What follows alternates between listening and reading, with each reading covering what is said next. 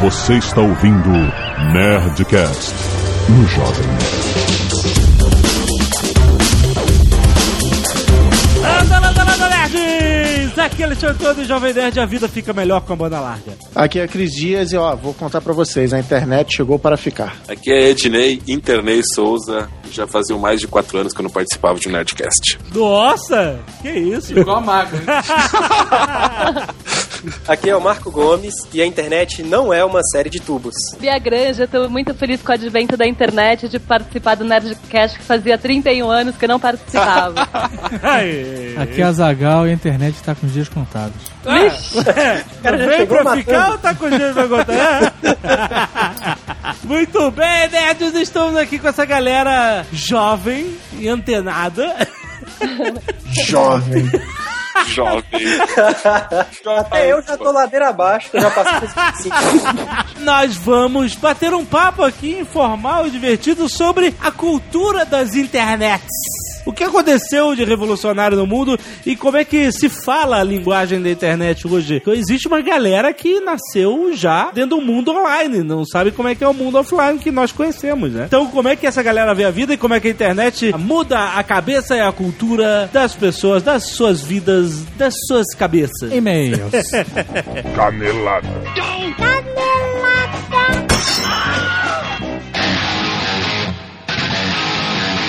Muito bem, Azaghal, vamos para mais uma semana de mês e caneladas do Nerdcast. Vamos. Azaghal, quando a gente decidiu fazer esse Nerdcast sobre internet, Sim. cultura da internet, Sim. a gente lança para os nossos contatos essa possibilidade. Ó, temos um Nerdcast sobre internet, quem quer anunciar? Na verdade, a gente lança pro Guga Mafra. Da ele- FTPI.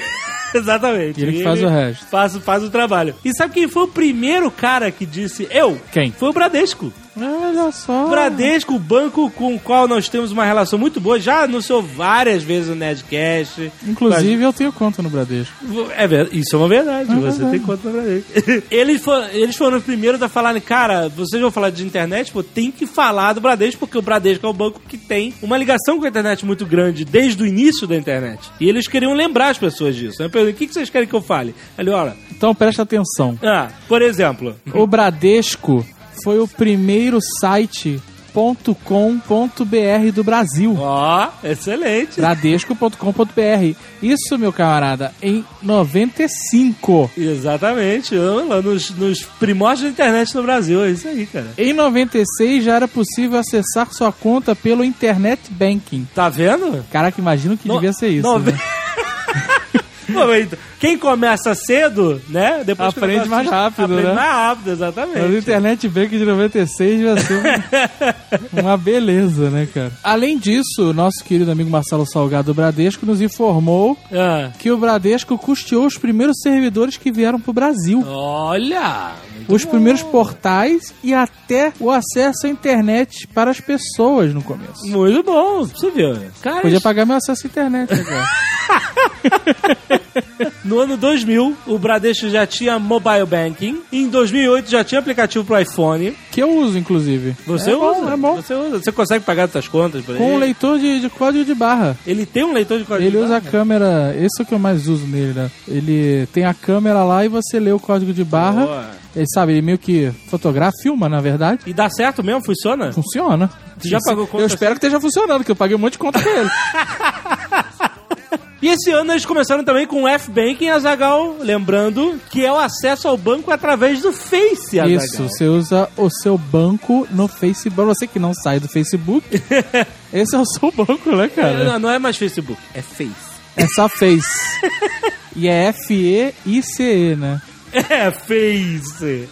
Mas é isso, Azagal. O Bradesco está lembrando, aproveitando esse podcast, lembrando a todos que ele é um banco extremamente ligado à internet, que está sempre. come- começou cedo, significa que hoje sabe tudo de internet, tem aplicativos espetaculares para você acessar seu banco, pagar a conta, fazer tudo. É um banco de vanguarda. De vanguarda, exatamente, pelo Face.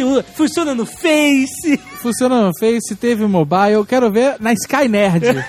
Primeiro banco na Sky Nerd. Então vai lá, dá um alô pra galera do Bradesco, vai conhecer. Eles têm uma página facebook.com barra Bradesco, mostrando como se usa a rede social na verdade, né, Zagal? Isso. Muito bom. Outra galera recorrente aqui, amiga do Nerdcast, é a galera do Blackberry, Azagal. Exato, Blackberry. Já anunciou com a gente antes e agora quis também dar palavra no nosso Nerdcast de internet. Isso, eles quiseram falar sobre o The First Blackberry 10 Webcast. Não é isso? O primeiro Blackberry 10 webcast. Mas webcast e Blackberry são palavras inglesas? Então é o The First Blackberry 10 webcast. Exato, você não ficou de maluco, né? Olha só, você que é desenvolvedor, Que está na América Latina exato. e que quer concorrer a um dispositivo BlackBerry 10 Developer Alpha. Caraca, parabéns para BlackBerry e Ah, seus é, nomes. Blackberry 10 Developer Alpha. Ou você pode ganhar também uma viagem para San José, na Califórnia. Exatamente. Basta você fazer parte do evento para desenvolvedores Premier do ano. Blackberry Jam Americas.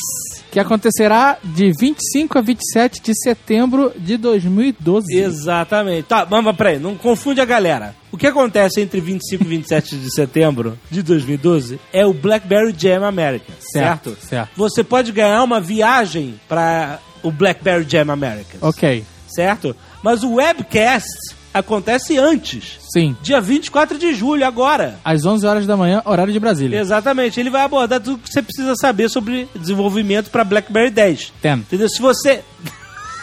Esse webcast foi feito para você que quer desenvolver para BlackBerry 10, para ajudar você a entender como funciona, é, quais são as diferentes opções de desenvolvimento. Você vai ter acesso a ferramentas e vai descobrir como fazer portabilidade do seu aplicativo BlackBerry Playbook já existente. Olha aí. Vai estar cheio de especialistas do setor disponível para responder perguntas durante a sessão de perguntas e respostas interativa. Então, cara, é um webcast feito para educar o desenvolvedor de BlackBerry 10. E você, meu amigo nerd que está ouvindo, pode ser um dos primeiros a desenvolver para a plataforma BlackBerry 10 quando ela for lançada. Exatamente, você já vai estar um passo à frente do resto da galera. Porque é uma nova plataforma. E você, lembrando, você participando ali do webcast, você concorre a poder participar do BlackBerry Jam Americas em San José, Califórnia, certo? Certo, Link então- no post pra você ver detalhes. Você saber- que é desenvolvedor, Exato. que já se interessou pelo aquele outro anúncio que a gente fez da BlackBerry, Exatamente. essa é a sua chance de novo. Muito bem, link no post pra você. Vai lá, se inscreve e participa do First Blackberry 10 Webcast.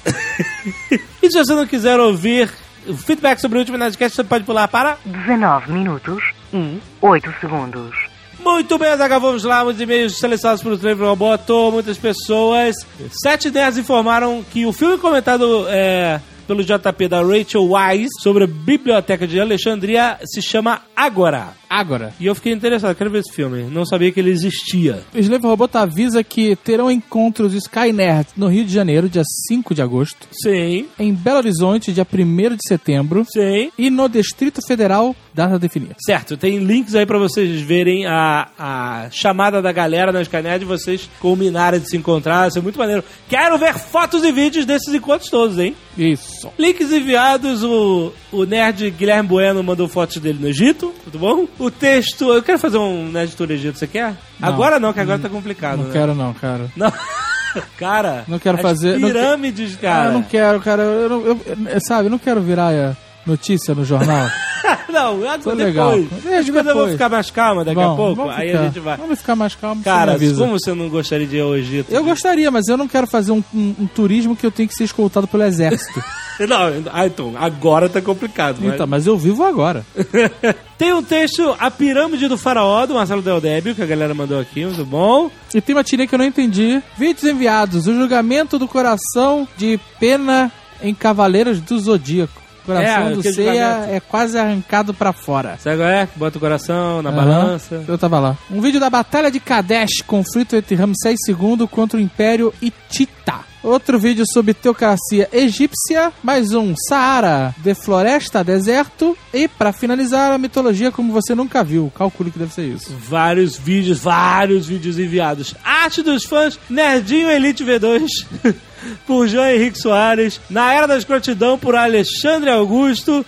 Alô, Tony Azagal na Patrulha da Noite, pelo Thiago Santos, muito bom. Azagal Jovem Nerd em 3D, pelo Patrick Hassan, muito maneiro. E o Blue Hand Secure Fields que é ah, o símbolo do Blue Hand em vários lugares, mostrando, as pessoas mostrando que elas estão prontas, pelo Gabriel Tandy. Excelente. Certo? Muito bom, muito obrigado. Continue Muito postando boa. suas artes dos fãs na Sky Nerd e mandem para os Levamota. Primeiro e-mail, William Spengler, 36 anos, historiador Gaspar Santa Catarina. Sobre o Nerdcast 319, Antigo Egito, algumas observações. Heródoto, nosso historiador grego, no século V a.C., foi o autor da célebre frase que afirma ser o Egito uma dádiva do Nilo, repetida acriticamente ao longo da história. Para muitos, fica a impressão que o grego quis passar, ou seja, que mais importante do que a ação do homem é o dom da natureza. Etnocêntricos e pretensiosos, os gregos tinham um despeito enorme do Egito. Sabidamente, já uma grande civilização quando eles mesmos ainda viviam em aldeias isoladas. Ah, então parece que, tipo, o Egito é uma dádiva do Nilo é uma frase meio preconceituosa, né? Dizendo que se não fosse o Nilo, vocês não seriam porra nenhuma, tereréu. Olha aí. As comparações entre mitologia egípcia e as tradições judaico-cristãs são inevitáveis. Primeiramente, é óbvia a comparação entre as lutas de Horus com Set e de Davi com Golias. Em ambos os casos, existe um confronto entre o indivíduo mau, grande, forte, burro, contra o indivíduo bom, franzino, inteligente e ágil. Em ambos os casos, o indivíduo que, em condições normais, seria derrotado, sai vitorioso. No entanto, a principal comparação que você pode depreender da epopeia de Horus é com a vida de Cristo. Inicialmente, ele é uma verdadeira trindade: Pai, Osíris, Filho, Horus e Espírito Santo, Ra. Em segundo lugar, ele também é concebido sem relação sexual. O reino de seu pai, Osíris, não é deste mundo, mas do outro. Horus é o salvador da humanidade. No caso dele, a única coisa que importa é o Egito. E no de Jesus, seu povo eleito é o povo de Israel. Também ele tem de enfrentar o demônio, que é Set, se não o demônio egípcio, para poder se purificar. Horus, o filho, o salvador, passa por enormes sofrimentos e estigmas em seu caminho para a salvação da humanidade. Além disso, uma imagem recorrente da mitologia do Mediterrâneo Oriental era Isis, com um bebê Horus no colo, imagem que depois do cristianismo será adaptada para de Maria com o bebê Jesus no colo. Finaliza-se longínquo e-mail com a célebre frase de Napoleão, dita às suas tropas em 1798, ao avistar as pirâmides de Gizé. Soldados, disse ele, do alto destes monumentos, 40 séculos de história nos contemplam. Olha aí. Excelente. E os soldados não entenderam porra nenhuma. Não. Eles, whatever. Cadê a comida? Eric Andriolo, o de Vida Eterna. Estudante de jornalismo, Rio de Janeiro, RJ. Boa, eu começou bem. Como? Como que vocês fazem um Nerdcast sobre Egito Antigo e esquecem de sequer mencionar Ramsés II? Ué, o Eduardo mencionou.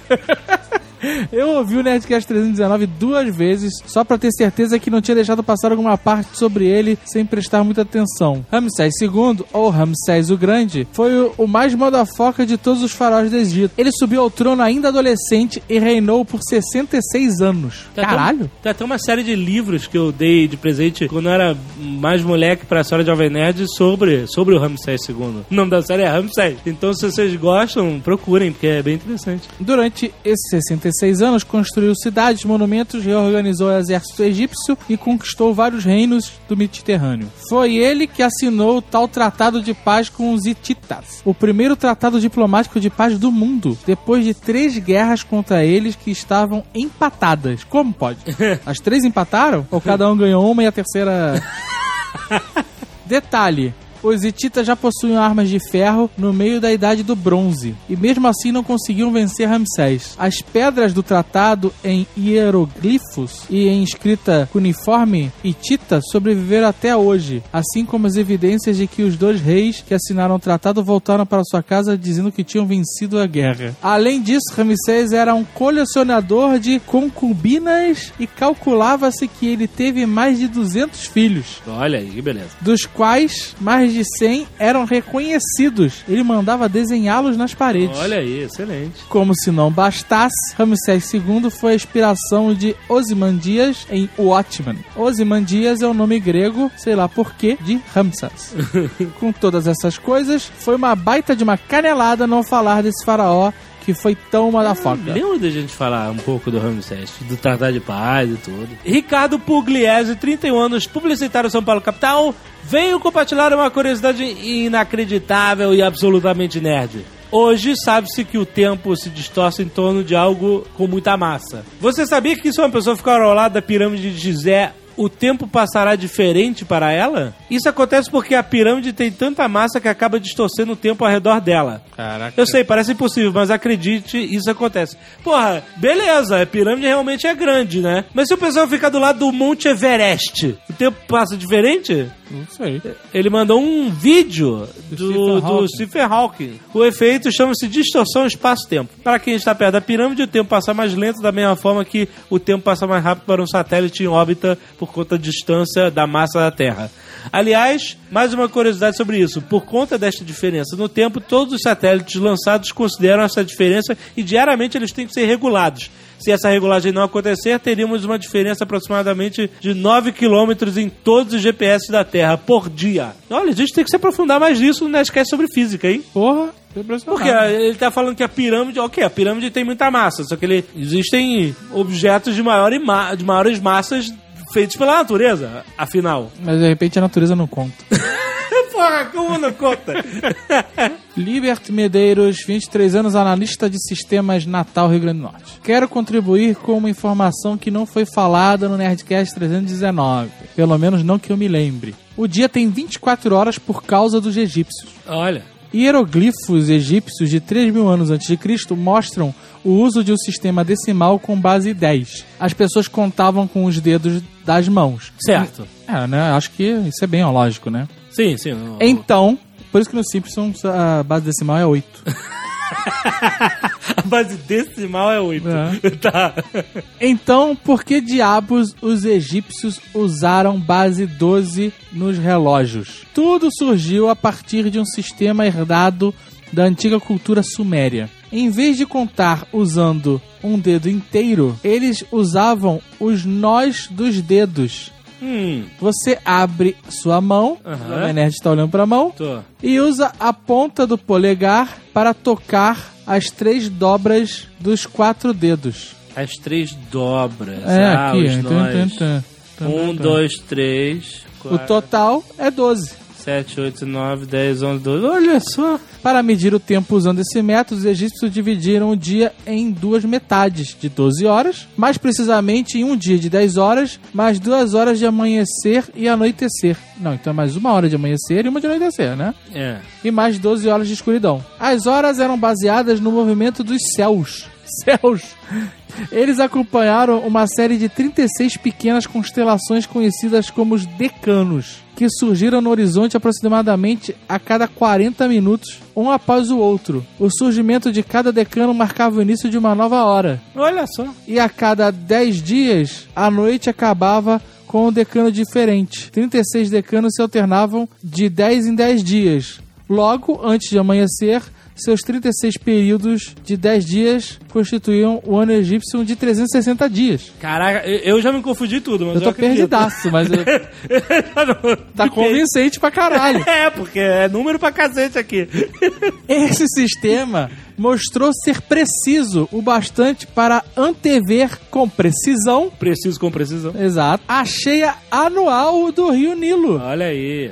Quando surgia a estrela Sirius, mesmo que a duração real de cada hora variasse de acordo com a estação. Muito bom. Caraca, o ser humano tem umas paradas que me impressionam.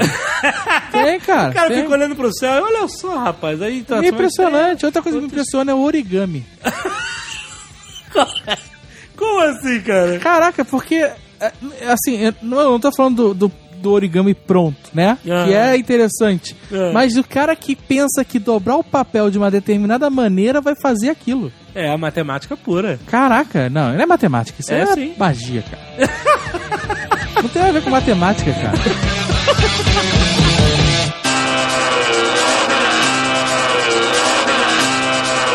Realmente a internet, como o seu Cris Dias falou, e a gente notou que, que realmente aconteceu uma mudança cultural de uma geração pra cá. A, a geração Y qual é? É a. Não, não é, não é geração. Esse geração negócio já foi, né? Eu acho. que- Eu- Não, peraí. A geração Y é de vocês? Já é. Não, É geração- A geração Y é a última a usar papel e não usar o Google pra fazer um trabalho escolar. Ah, então é a essa é a gente. geração Y. É a gente. Sou A eu. gente é X, a gente é. Eu, eu sou Y, eu sou Y. É. Eu a sou gente- Y geração também. depois da minha é aquela que já começou na escola com internet. Por Essa é a GIF Generation, né? É, são uns esquisitinhos. É a São os galera do GIF animado, eles cara. Eles são viciados nessa porra de GIF animado. Como você percebe que o cara é geração X ou Y, na hora que ele é risada, ele fala LOL, tá ligado? Cara, isso é muito louco, né, cara? Lolei muito. Eu falo até hoje LOL, cara, o pessoal viaja. Nossa, mano, por que você fala LOL, cara? Isso? GIF animado é uma das melhores coisas que surgiram com o advento da internet. Você tá ligado que GIF animado tinha antes da internet? É, né? exato. Onde? Só não As eram pessoas- espalhados, mas É. existiam.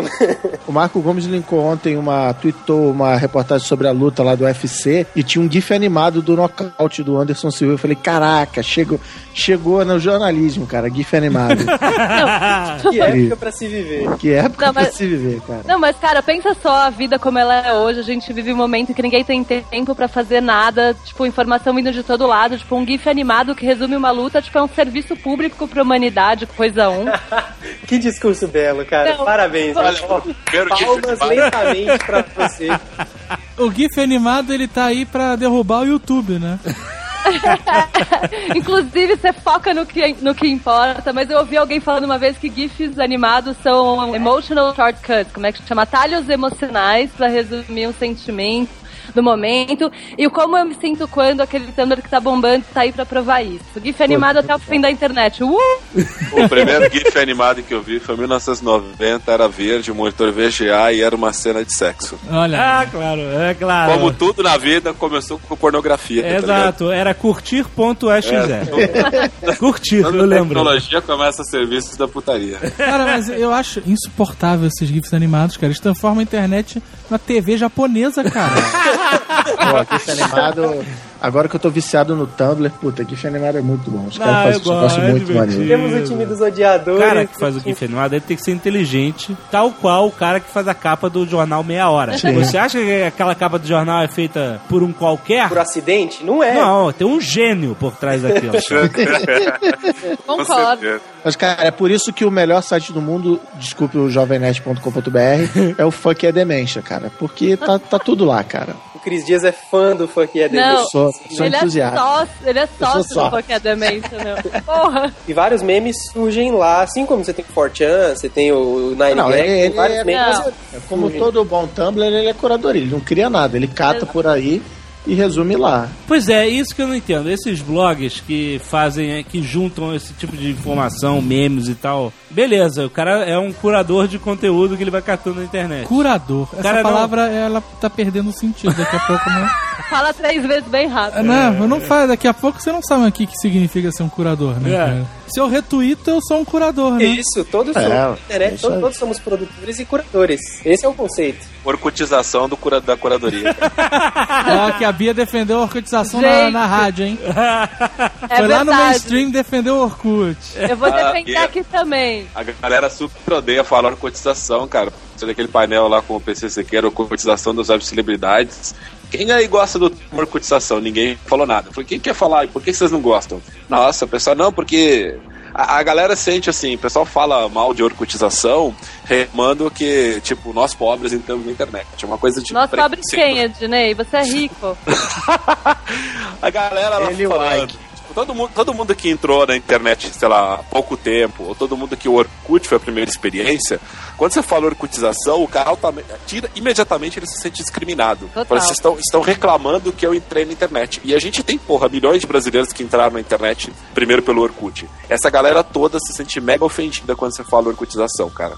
É como se você falasse assim, vocês não são bem-vindos aqui, saiam da internet. Exato, eu acho um absurdo também. É, mas eu, eu só lembrava assim na base de popularização, mas pra galera tem uma carga negativa forte, discriminatória, preconceituosa, classista, entendeu? É meio pesado. Olha só, eu não sabia disso. Tem uma parada que é profunda aí, que é tipo o Orkut, pela primeira vez na história da internet, do mundo, da vida do Brasil, deu expressão pras pessoas, entendeu? Tipo, o Steve Jobs tinha a mesma página do Orkut do que o manezinho lá da o Lucas Celebridade, sei lá, entendeu? Isso foi importante, deu uma cara, o cara não tinha RG, mas tinha Orkut, tipo, "Ô, entra no meu Orkut, tá ligado? Nananã. Então, assim, por mais que tenha vindo um monte de gente diferente da gente, foi importante pra eles. Isso deu, deu vazão a toda essa, essa parada toda que a gente tá vivendo, que é a base da cultura de internet. É, eu também acho uma acho que- elitização muito boba falar orcutização como se fosse algo ruim. Eu acho que é ótimo, na verdade. Tinha que ter, o Brasil tem 80 milhões de usuários de internet, tinha que ter 200, não tinha que ter 80 não, tinha que estar todo mundo e essa elitização é uma bobagem. Peraí, mas calma aí. Isso é a mesma coisa que você falar, ah, puta, cara, o cara, o cara o meu vizinho é, é- é, toca funk no sábado a tarde inteira e eu acho isso um saco. É a mesma coisa, o cara pode fazer, porra, eu não gosto, não é porque o cara não gosta de funk, o cara tá sendo elitista. É? Não, mas nesse caso, a palavra orcutização é isso. É tipo um monte de gente sem classe que não sabe como usar a internet, que fala errado, que coloca glitter, tipo, no, no scrap e manda gif animado e etc. E Mas isso não é o Tumblr? Você acabou de escrever o Tumblr. o Orkut era o hipster do Tumblr, tá ligado? no meu Tumblr, no meu Twitter, no meu Facebook, eu tenho o melhor do melhor e o pior do pior, porque eu faço questão de estar, assim, aberta às novas experiências da internet, pra não me fechar numa bolha de sol que é uau. Eu amo GIF, eu amo glitter, eu amo as mensagens lá do Montagens Mil Grau. Se Cara. Eu, então, mas eu, tipo, eu, eu amo estar exposta a isso, tá ligado? Não necessariamente eu amo isso, mas eu amo ver que existe isso e, a, e essa outra internet que não é a web que eu acho, ai, incrível, limpa, bonitinha. Puta, mas esse é o seu trabalho, né? Isso, Isso é o você YouPix. pedir. E aí, por isso que eu gosto do É job. YouPix, porque a gente entra lá e a gente escolhe ser atacado por isso ou não, né?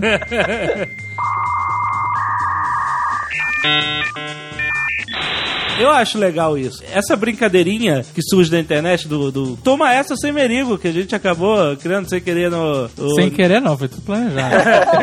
A gente ganhou o prêmio na MTV em 2009, a gente foi lá e aí o, o Carlos Merigo, nosso querido do site Brainstorm 9, é, ele tava concorrendo com a gente, ele falou, vou ganhar, tararé, falou de brincadeira, o cara é nosso amigo. E aí o Dave chegou lá no, no palco, no mundo offline, que é o mundo da MTV. 3% das pessoas entenderam a piada, né? Não, Tá três bom. é muito, olha né? lá, é. É. E aí ele falou assim, ele, peraí que eu vou twittar aqui, toma essa, arroba semerigo. Aí beleza, só pô, mas aí como foi na TV o negócio e tal, o Merigo ele escuta essa porra até hoje, sabe? Tipo, Que merda. De mim, inclusive.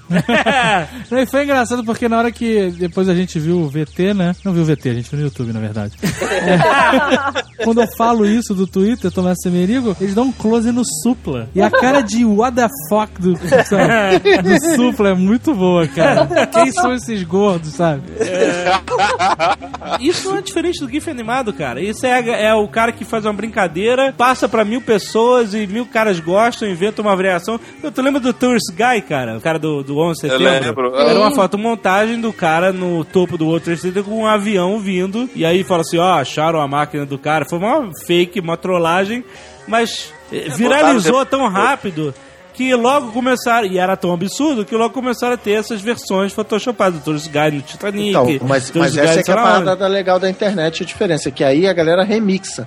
A galera pega a história e continua Isso. daí. Então começa a gerar, ó, isso que você falou, o Tourist Guy no Titanic e, por aí vai. Só é legal na internet pra mim a história quando o cara pega aquele conteúdo e continua, e remixa, e inventa e continua a piada. E quando você viu um bordão na televisão, bordão não é, não é novidade, você via no Zorro Total, tô podendo, mas você fica só repetindo o bordão tô podendo, porque se você alterar aquele bordão, as, as pessoas fazem cara de what the fuck. Esse comportamento do usuário de internet de pegar alguma coisa e compartilhar ela e, e, e modificar, sabe, e fazer sua versão é bem interessante. É o que dá real valor à internet, na minha Eu, opinião. eu também acho. A gente falou um pouco sobre isso outro dia, sobre essa questão do meme, do bordão e tal. Todo mundo pergunta, ah, mas um bordão de TV não é a mesma coisa que um meme, uma gíria da internet, né? E porra, não é, porque o bordão ficava um cara lá repetindo na sua cabeça até você, né, sair repetindo aquilo na rua e da internet, da internet todo mundo participa e cria junto e repassa, porque se a galera não aderir, não tem. Pode ser quem você for na internet, você ficar repetindo todo dia uma gíria, não vai pegar. O meme na internet, por isso que tá essa comparação com o vírus, porque ele é,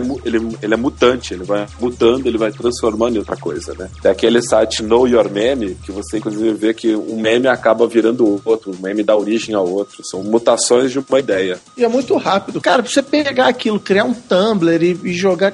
cara, em cinco minutos você faz o negócio, entendeu? E é tão rápido quanto a vida útil dele, Também. né? Também. Tava discutindo um meme eh, com a Lully, eh, ela falou assim: me diz um meme aí legal que pra gente botar você, tirar uma foto de você e fazer você virar o meme. Aí eu falei, cara, puta, peraí, é tanta coisa. Aí deixa eu abrir, aí abri lá no, no celular, aí tava lá, os 40 memes de 2011. 40 melhores memes. E tipo, eu não conhecia nenhum. Eu, cara, não é possível, cara. É tão rápido. Se você ficar, sei lá, uma semana sem estar ligadão, conectadaço e tal, você perdeu, né, cara? Passou 30 e você não viu. A não ser que você seja a Bia Granja, que vive disso, o negócio é você usar como entretenimento mesmo, cara. Chegou em você, você É, aproveita, é. se diverte e tal, brinca, mas não tem que ficar neurótico em eu tenho que, tipo, nego que, sei lá, gosta de um certo estilo de música e tem que conhecer todas as bandas daquele estilo de música, qualquer coisa assim, nego que não precisa, meu, não precisa. tipo, usa como entretenimento, se chegou em você, chegou, se não, não chegou, e deixa que a Bia Granja cataloga essa porra toda.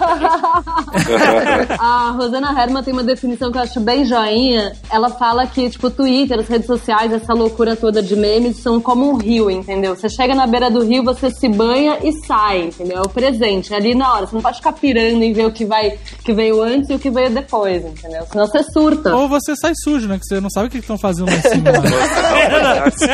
Cai Às vezes pode ser aquele rio da Índia, aquele rio horroroso. Exato. Mas é sagrado, pô.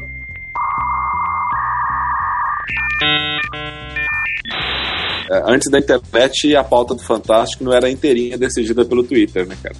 Caraca, cara, que Cara, impressionante. isso é muito né? impressionante, né? Fantástico. E depois, aí depois vem nego falar que a internet não influencia na mídia. Não. É, E ele sempre No mainstream. começam falando, né? Essa semana, na rede mundial de computadores, nós vimos, né? Quando não tinha internet, o Fantástico ficava a semana inteira. No Fantástico, nós vamos revelar quem é o jogador de futebol que foi pego com três travestis. E você ficava a semana inteira sem saber, ficava conjecturando quem será, será que é o fulano e tal. Hoje em dia, cara, em cinco segundos alguém já twitta lá e acabou e vai pra próxima. Não, mas aí o Fantástico vai fazer entrevista exclusiva que ninguém faz. É, vai falar É isso que eles fazem. a mãe do travesti, né? Então, mas não tá certo. O novo papel do Fantástico não é exatamente pegar o que tá sendo falado, é que eh, antigamente era fisicamente impossível o Fantástico fazer isso. Mas ele pegar cara, o que eu- tá sendo dito e comentar em cima, né? Ultimamente, o papel do Fantástico é dizer se uma montagem do Nine Gag é real ou verdade. Um detetive virtual vai olhar o que tava no Nine Gag essa semana. Você acha que é real ou não? Fantástico é o principal concorrente do não salvo, eu acho, cara.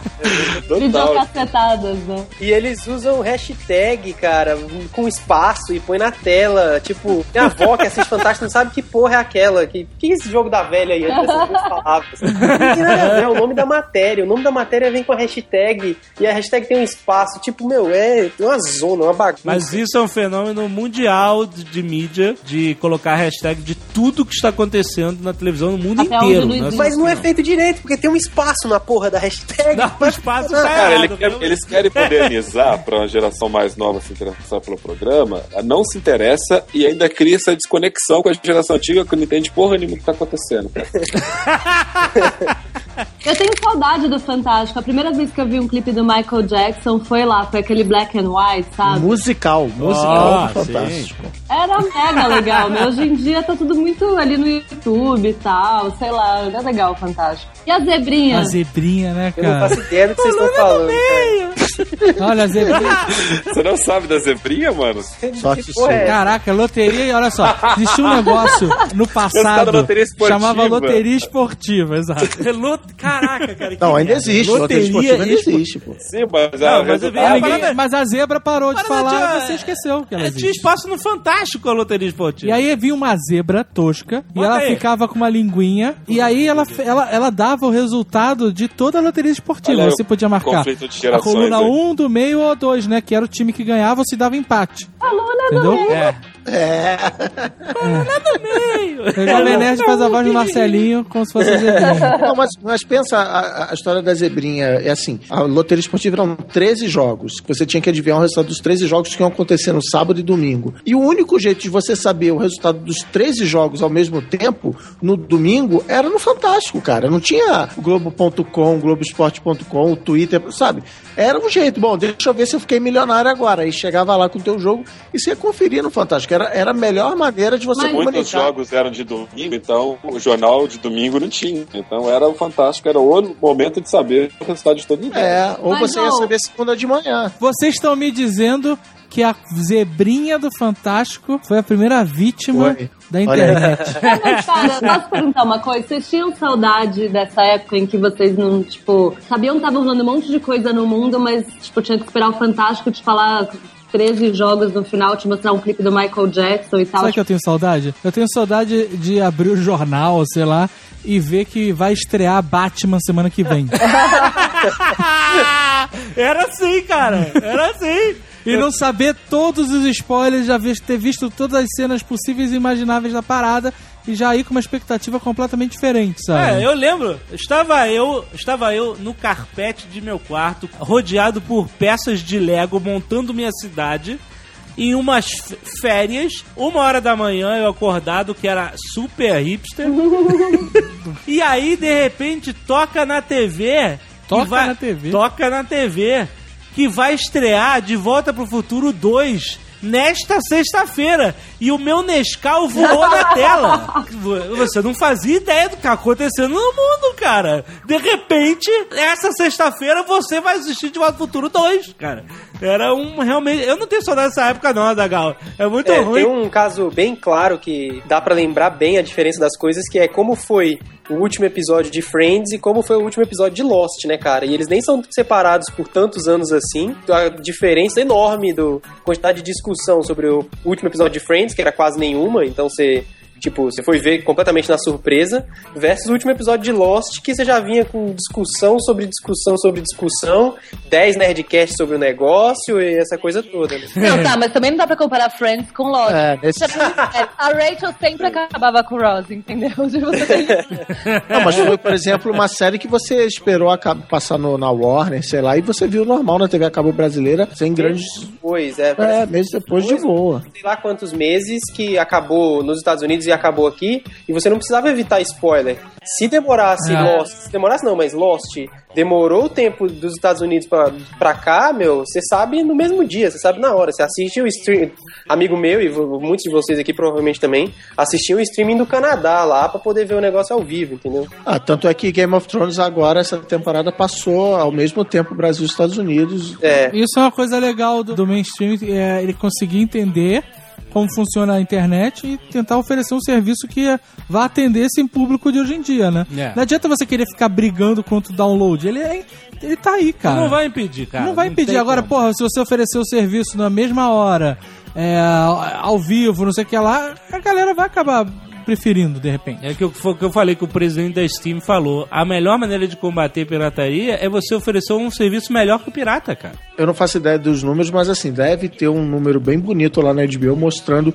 o número de assinaturas que o canal passou a ter por causa de Game of Thrones junto e agora com True Blood, né? Eles entraram nessa de que a série de domingo, a série filé, é estreia mundial. Então, Pra você ter uma é, ideia, eu, eu pedi HBO aqui, que é pa- pra parte, por causa de Game of Thrones. domingo à noite virou, voltou, voltei a ter programa. Mas por quê? Porque você sabe que a, a HBO vai te, vai te entregar a melhor imagem. Outra coisa é que é o seguinte, no segundo seguinte do que passou a cena, as pessoas estão comentando a cena no Twitter, né? E é interessante pelo seguinte: hoje a gente tem um movimento de, da- do on demand, né? Você assistir tudo na hora que você quer, independente do horário da programação. Mas nesse caso, a HBO tá falando: olha, você pode ser o primeiro a assistir. Qual é a jogada? É o do, do meu ídolo lá, o Cory Doctor. Ele fala assim: não existe esse negócio de que o conteúdo é rei. O que é rei é a conversa.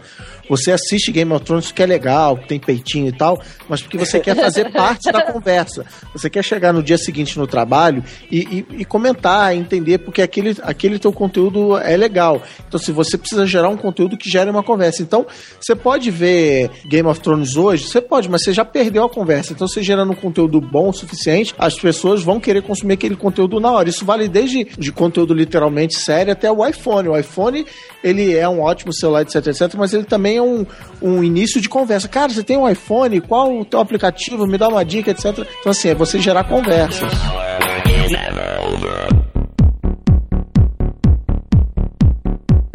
A gente tava conversando aqui, dando entrevista para a Luli do YouPix. Alô. E ela. E aí ela perguntou sobre as nossas atrações em vídeo e tal, Nerd Office, Nerd Player e tal. E aí a gente comentou, ah, legal, porque a atração em vídeo trouxe. Quando a gente começou a fazer vídeo, trouxe muita gente nova, né? Pro universo do Jovem Nerd, que não conhecia, né? É, o Nerd Player trouxe mais gente nova ainda, trouxe gente mais jovem até e tal, pra, que também não conhecia o site e tal. A, a Luli falou, é, porque, né, a televisão deles. Ela conseguiu é, é, expressar em uma frase, né? É a televisão, o YouTube é a televisão de uma nova geração inteira. Inteira. Essa molecada, pelo que eu tô vendo, não vê mais televisão, cara. Os E a próxima geração só vai ver GIF animado. Eu acho que a última geração que ainda tem o hábito de ver televisão é a minha geração Y.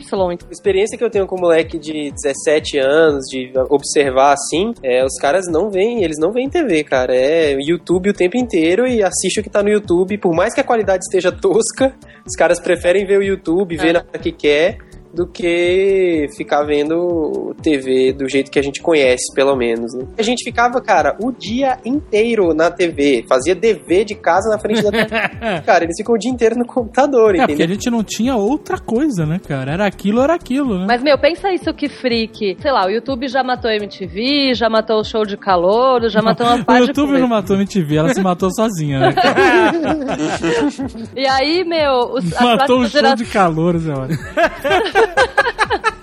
Mas, meu, pensa isso. Tipo, as próximas televisões vêm com a internet e já vem com o aplicativo do YouTube embedado ali. Então, imagina, vai ser tipo um canal, entendeu? Vai ser Globo, Vai SBT, ser, não. YouTube. Tipo, isso é freak. Já caramba. é, já é, olha só, eu tenho uma TV que, que tem esses, esses paradas, YouTube, Netflix, já tem tudo ali, e eu só assisto Nerd Office e Nerd Player na minha TV da sala, Sim, eu não vejo no computador. Porque é, me- é melhor e mais prático. Eu entro lá, favoritos, pum, e assisto. Eu fiz aquilo que todo pai de criança muito pequena faz. Um dia, ah, tá bom, filha, senta aqui no meu colo, vamos ver vídeo do YouTube. Aí fiquei, ursinhos carinhosos, Xuxa, sei lá o quê. E aí eu parei. Xuxa? no- Xuxa? Chu, caraca, o que você tá fazendo, cara? Mostrou o vídeo do Senta lá, Cláudia. lá. É, senta lá, Cláudia. E aí ficamos, ficamos vendo. E aí eu parei num vídeo que eu fiz com ela, com a webcam, a gente fazendo palhaçada na, na frente do, do- da webcam. E ela ficou assim: sou eu, sou eu, sou eu, apontando pra tela. E assim, naquele momento minha cabeça explodiu, que eu falei assim: a- a- ela vai crescer convivendo na mesma tela que, o- que os galãs globais, que as celebridades, entendeu? Então, o conceito de celebridade para essa molecada, assim, ah, cara, você tá na Globo, mas você tá na mesma tela que eu. Eu pego um vídeo aqui, subo e tô dividindo a mesma tela que você. Então, Sim. É, quero, quero ver o que, que vai acontecer com isso. É, só você ver a reação das pessoas no próprio Pix, né? Você leva os- a galera do Para Nossa Alegria e é um- uma loucura, Se cara. você pegar a noia dessa galera hoje, tem uma, tem uma paranoia muito grande com a audiência por causa disso, porque eu já tô na mesma tela que você. O que separa a gente é a audiência. Sim, a galera mas não pensa nessa coisa muito do talento, do conteúdo, oportunidade, eles pensam assim, na audiência. Sabe que tem essa parada aí do. o- a gente tá falando disso no painel lá com o PCC lá das imagens lá, que o pessoal comenta lá no Instagram dele. ah, me segue que eu te sigo todo mundo de volta. Por quê? Porque o cara tem uma pretensão de ter uma audiência grande, não importa que custo. O cara fala assim, eu já tô Sim. na mesma tela, já tô no mesmo aplicativo, já tô fazendo a mesma coisa, eu tiro foto de qualquer besteira. O cara tira foto de qualquer besteira e fica famoso, qual a diferença minha dele? Não é o Então, talento, é a audiência. Mas esse que é a coisa perigosa da internet, porque eu acho que desde o Orkut, no Brasil, a gente começou a quantificar muito explicitamente o nosso sucesso. Então, quantos amigos você tem no Orkut, quantos seguidores você tem no Twitter, quantos likes você É, recebe mas em cada dizem post. que um dos sucessos E, meu- do Twitter foi justamente colocar na cara esse número. Né? É, ficava, Não. você entrava na página do sujeito e tinha um número bem grande e é, conscientemente uns e, e outros não. Caraca, eu tenho, que, ter- eu tenho que ter mais, ou eu vou seguir esse cara porque ele tem muito. Sim, mas essa é a genialidade da coisa, mas também é a crueldade da coisa, porque tá deixando todo mundo louco. A gente não sabe lidar com essa questão do ego, a gente nunca soube. Agora é massacrante porque é muito explícito, tá ligado? Isso tem um efeito meio zoado na cabeça das pessoas. Principalmente, meu, hoje em dia as gerações, tipo, do nosso amigo jovem Marco Gomes que tá aqui com a gente, meu, tem uma relação totalmente diferente com privacidade, porque, meu, você troca essa privacidade por um monte de like no Facebook, tá ligado? E hoje, Só- hoje eu tava pensando também também que você pensa numa piada, em vez de você virar pro teu colega do lado e contar piada, você joga ela no Facebook. Caraca, isso é muito É. real, cara. Isso é Você muito vai ter real. muito like. Caraca, a galera deu 20 likes aqui. Puta, muito engraçada essa piada. Isso é uma das coisas tristes, porque a internet matou a piada. Você vai em qualquer tipo evento social offline e as pessoas não têm mais aquele momento que sempre tinha em qualquer festa de contar piada. Não tem mais. Tenta lembrar uma piada, mano, você não lembra. E o papo de bar, o papo de bar. Não, o Papo Cara, de Bar morreu com o Google e o iPhone, cara. Não, não, papo de bar virou o Nerdcast. O Google no iPhone acabou. Quem era o zagueiro central da, da seleção do 15 de Piracicaba em 1955? Não, é o fulano, não, ciclano. Não, peraí, galera, entrei no Google aqui, não é nenhum desses dois, fim de papo, próximo assunto. Mas tem, tem o lance que fala, ah, e o Facebook, você fica lá curtindo as fotos das pessoas, mas você não convive e tal. Eu tenho um grupo de amigas gigantes que elas convivem muito no Facebook. Eu tô meio que na bebesfera, então todas estão tendo filho, estão casando, estão fazendo viagem, etc. E como eu tenho muita gente no meu Facebook, eu não consigo ver o que tá rolando na vida delas, mas elas vêm. Eu sinto que quando a gente se encontra, elas já partem de um ponto da conversa que é muito mais avançado, elas têm conversas mega profundas. E eu fico lá, nossa, seu filho nasceu, nossa, você foi pra Aruba, nossa, não sei o quê. É porque você sabe que existem níveis, é, conversas daquelas que você tem que restabelecer vários fatos antes de engajar, né? Então, por É. exemplo, se você encontra um cara todo dia, beleza, vocês estão up to date, beleza. Agora, você encontra um amigo que você não vê há algum tempo. E aí, como é que tá? tá não sei o que, tá lá ainda? A aquele negócio? família, as crianças. É, exato. Mas aí você ele sabe da sua vida e você conta algo já de um certo ponto de conhecimento dele, né? E aí, pô, É. outro dia ouviu alguma coisa na rua e tal, e tinha a ver com o negócio que eu tava fazendo. Ok, mas tem certas pessoas que você tem um convívio tão pequeno, tão baixo, é, parece, Baixo, que é, né? parece que é uma coisa ruim, né? Imundo. Tem pessoas que você tipo Convívio assim, tão imundo, né? Amigos de suruba. Tem, pessoa- tem pessoas que você tem um convívio, é, tão pouco convívio, você nunca vê a pessoa, vê uma festa ou outra de família, que tipo, pra você engajar, chegar naquele ponto onde a conversa vai ser legal, você tem que contar 17 anos de atividade na sua vida, que você simplesmente fala assim, e aí, como é que estão as coisas? Vai chover, né? Então, é, vai chover, é? Já foi a BH? Não tem. Meu, outro dia um amigo meu que eu não vi há um milhão de anos mandou tipo uma, um e-mail. Nossa, meu, eu nunca mais te vi. Como você anda tal? Eu falei, pô, você não viu no meu Facebook? Eu não compartilho o que, tô- o que eu tô fazendo no dia a dia no Facebook. Eu vou lá. Não. Eu uso Mas, ah, mais o esquema do, do Chris no- Dias, né? Eu falo uma piada, acho uma frase genial, eu coloco lá pra ver todo mundo curtir. O Ednei ele usa a internet como outra parada. Ele não é padrão normal. É isso, né? É, É, tem. experiências sociais. É, sabe? Que eu não fico compartilhando as coisas pessoais, assim, tipo, onde eu fui, o que eu comi, o que aconteceu, porque eu- as pessoas criam uma ilusão de que estão andando comigo todo dia, de que sabem tudo que eu tô fazendo na minha vida. Isso é porque você não é nerdcaster, cara. se, se, se a internet matou a piada e o, o Google matou o papo de bar, a- o Nerdcast matou a nossa vida, cara. a gente não Não. tem novidade pra contar pros amigos, Mas é porque todos os nossos amigos escutam o Nerdcast. A nossa vida, ela é um livro aberto, cara. Esse lance de compartilhar sua vida nas redes sociais tem um efeito colateral bizarro. Que é a sua tia, quando você vai visitá-la, perguntar: e aí, sua esposa tá bem? E você fala: "Ué, por quê? Ué, essa semana vocês disseram que saíram e ela bebeu e tava passando meio mal. Caralho, como é que você sabe dessa parada? Tá? Ela compartilhou esse negócio no Facebook e tal. E a sua tia acompanha o negócio e sabe detalhes da sua vida que você, tipo. Que ela não deveria saber, né? É, então, mas aí eu descobri que o Facebook tem uma funcionalidade que você pode dizer quem não vê a coisa que você, que você postou. Isso Sim, é muito legal, cara. Ah, mó treta esse negócio de Facebook. Foi lá pelo Instagram automático, então pra você configurar pro Instagram não mostrar as fotos, pra aquela. É, É, muito mó treta. Ou, aliás, Instagram é uma coisa maravilhosa pra reuniões de família, porque, tipo, qualquer pessoa de qualquer idade entende o funcionamento de rolar para cima e para baixo, então se não tá muito afim de interagir, você fala, vovó, olha minhas fotos no Instagram, e ela fica vendo, ela fica maravilhada. Olha o truque. Cara, eu, eu sou um cara sustentável, eu vou e volto de ônibus pro trabalho. E todo dia, todo dia tem alguém no trajeto vendo o Instagram. Assim, a diversão do cara, ele passa tempo é, vendo o Instagram. Hoje era uma menina, outro dia era um cara um ma- mais velho e tal. Assim, o Instagram realmente orcutizou. assim. Mas eu, eu Ele- curto. Não, mas eu vou te falar que o, o Instagram é uma rede social que eu gosto bastante, porque eu sigo pessoas bem determinadas, sabe? O meu Facebook também, eu tenho, né, eu tenho dois Facebooks, o da Zagal, que eu nem entro, e o, o meu particular, mas eu acho o Facebook um saco. É, e no Instagram eu, eu curto bastante, cara. Assim, sigo pouca Também. gente e acho legal ver. o- Olha só, o Facebook da Zagal tem só 148 amigos. Me senti importante agora, rapaz. Ou, mas eu tenho uma rede social pra acordar e uma pra dormir. A minha de dormir é o Instagram. Antes de deitar, tipo, antes de dormir eu fico lá vendo, me relaxo, super gostosinho, dou dois cliques, faz coraçãozinho e tal. pra acordar é o Twitter. Eu, meu, abro o olho, pego o celular, aí já abro o Twitter, porque, tipo, ver a galera ali, meu, já bombando na timeline me dá forças pra acordar e ver que tem vida lá fora. Tipo, vamos aí que tá, que o bicho tá pegando. Então eu tenho essas Bonito duas isso, redes. Mas, na verdade, pra mim, agora só tem uma rede social, Sky Nerd. Olha só.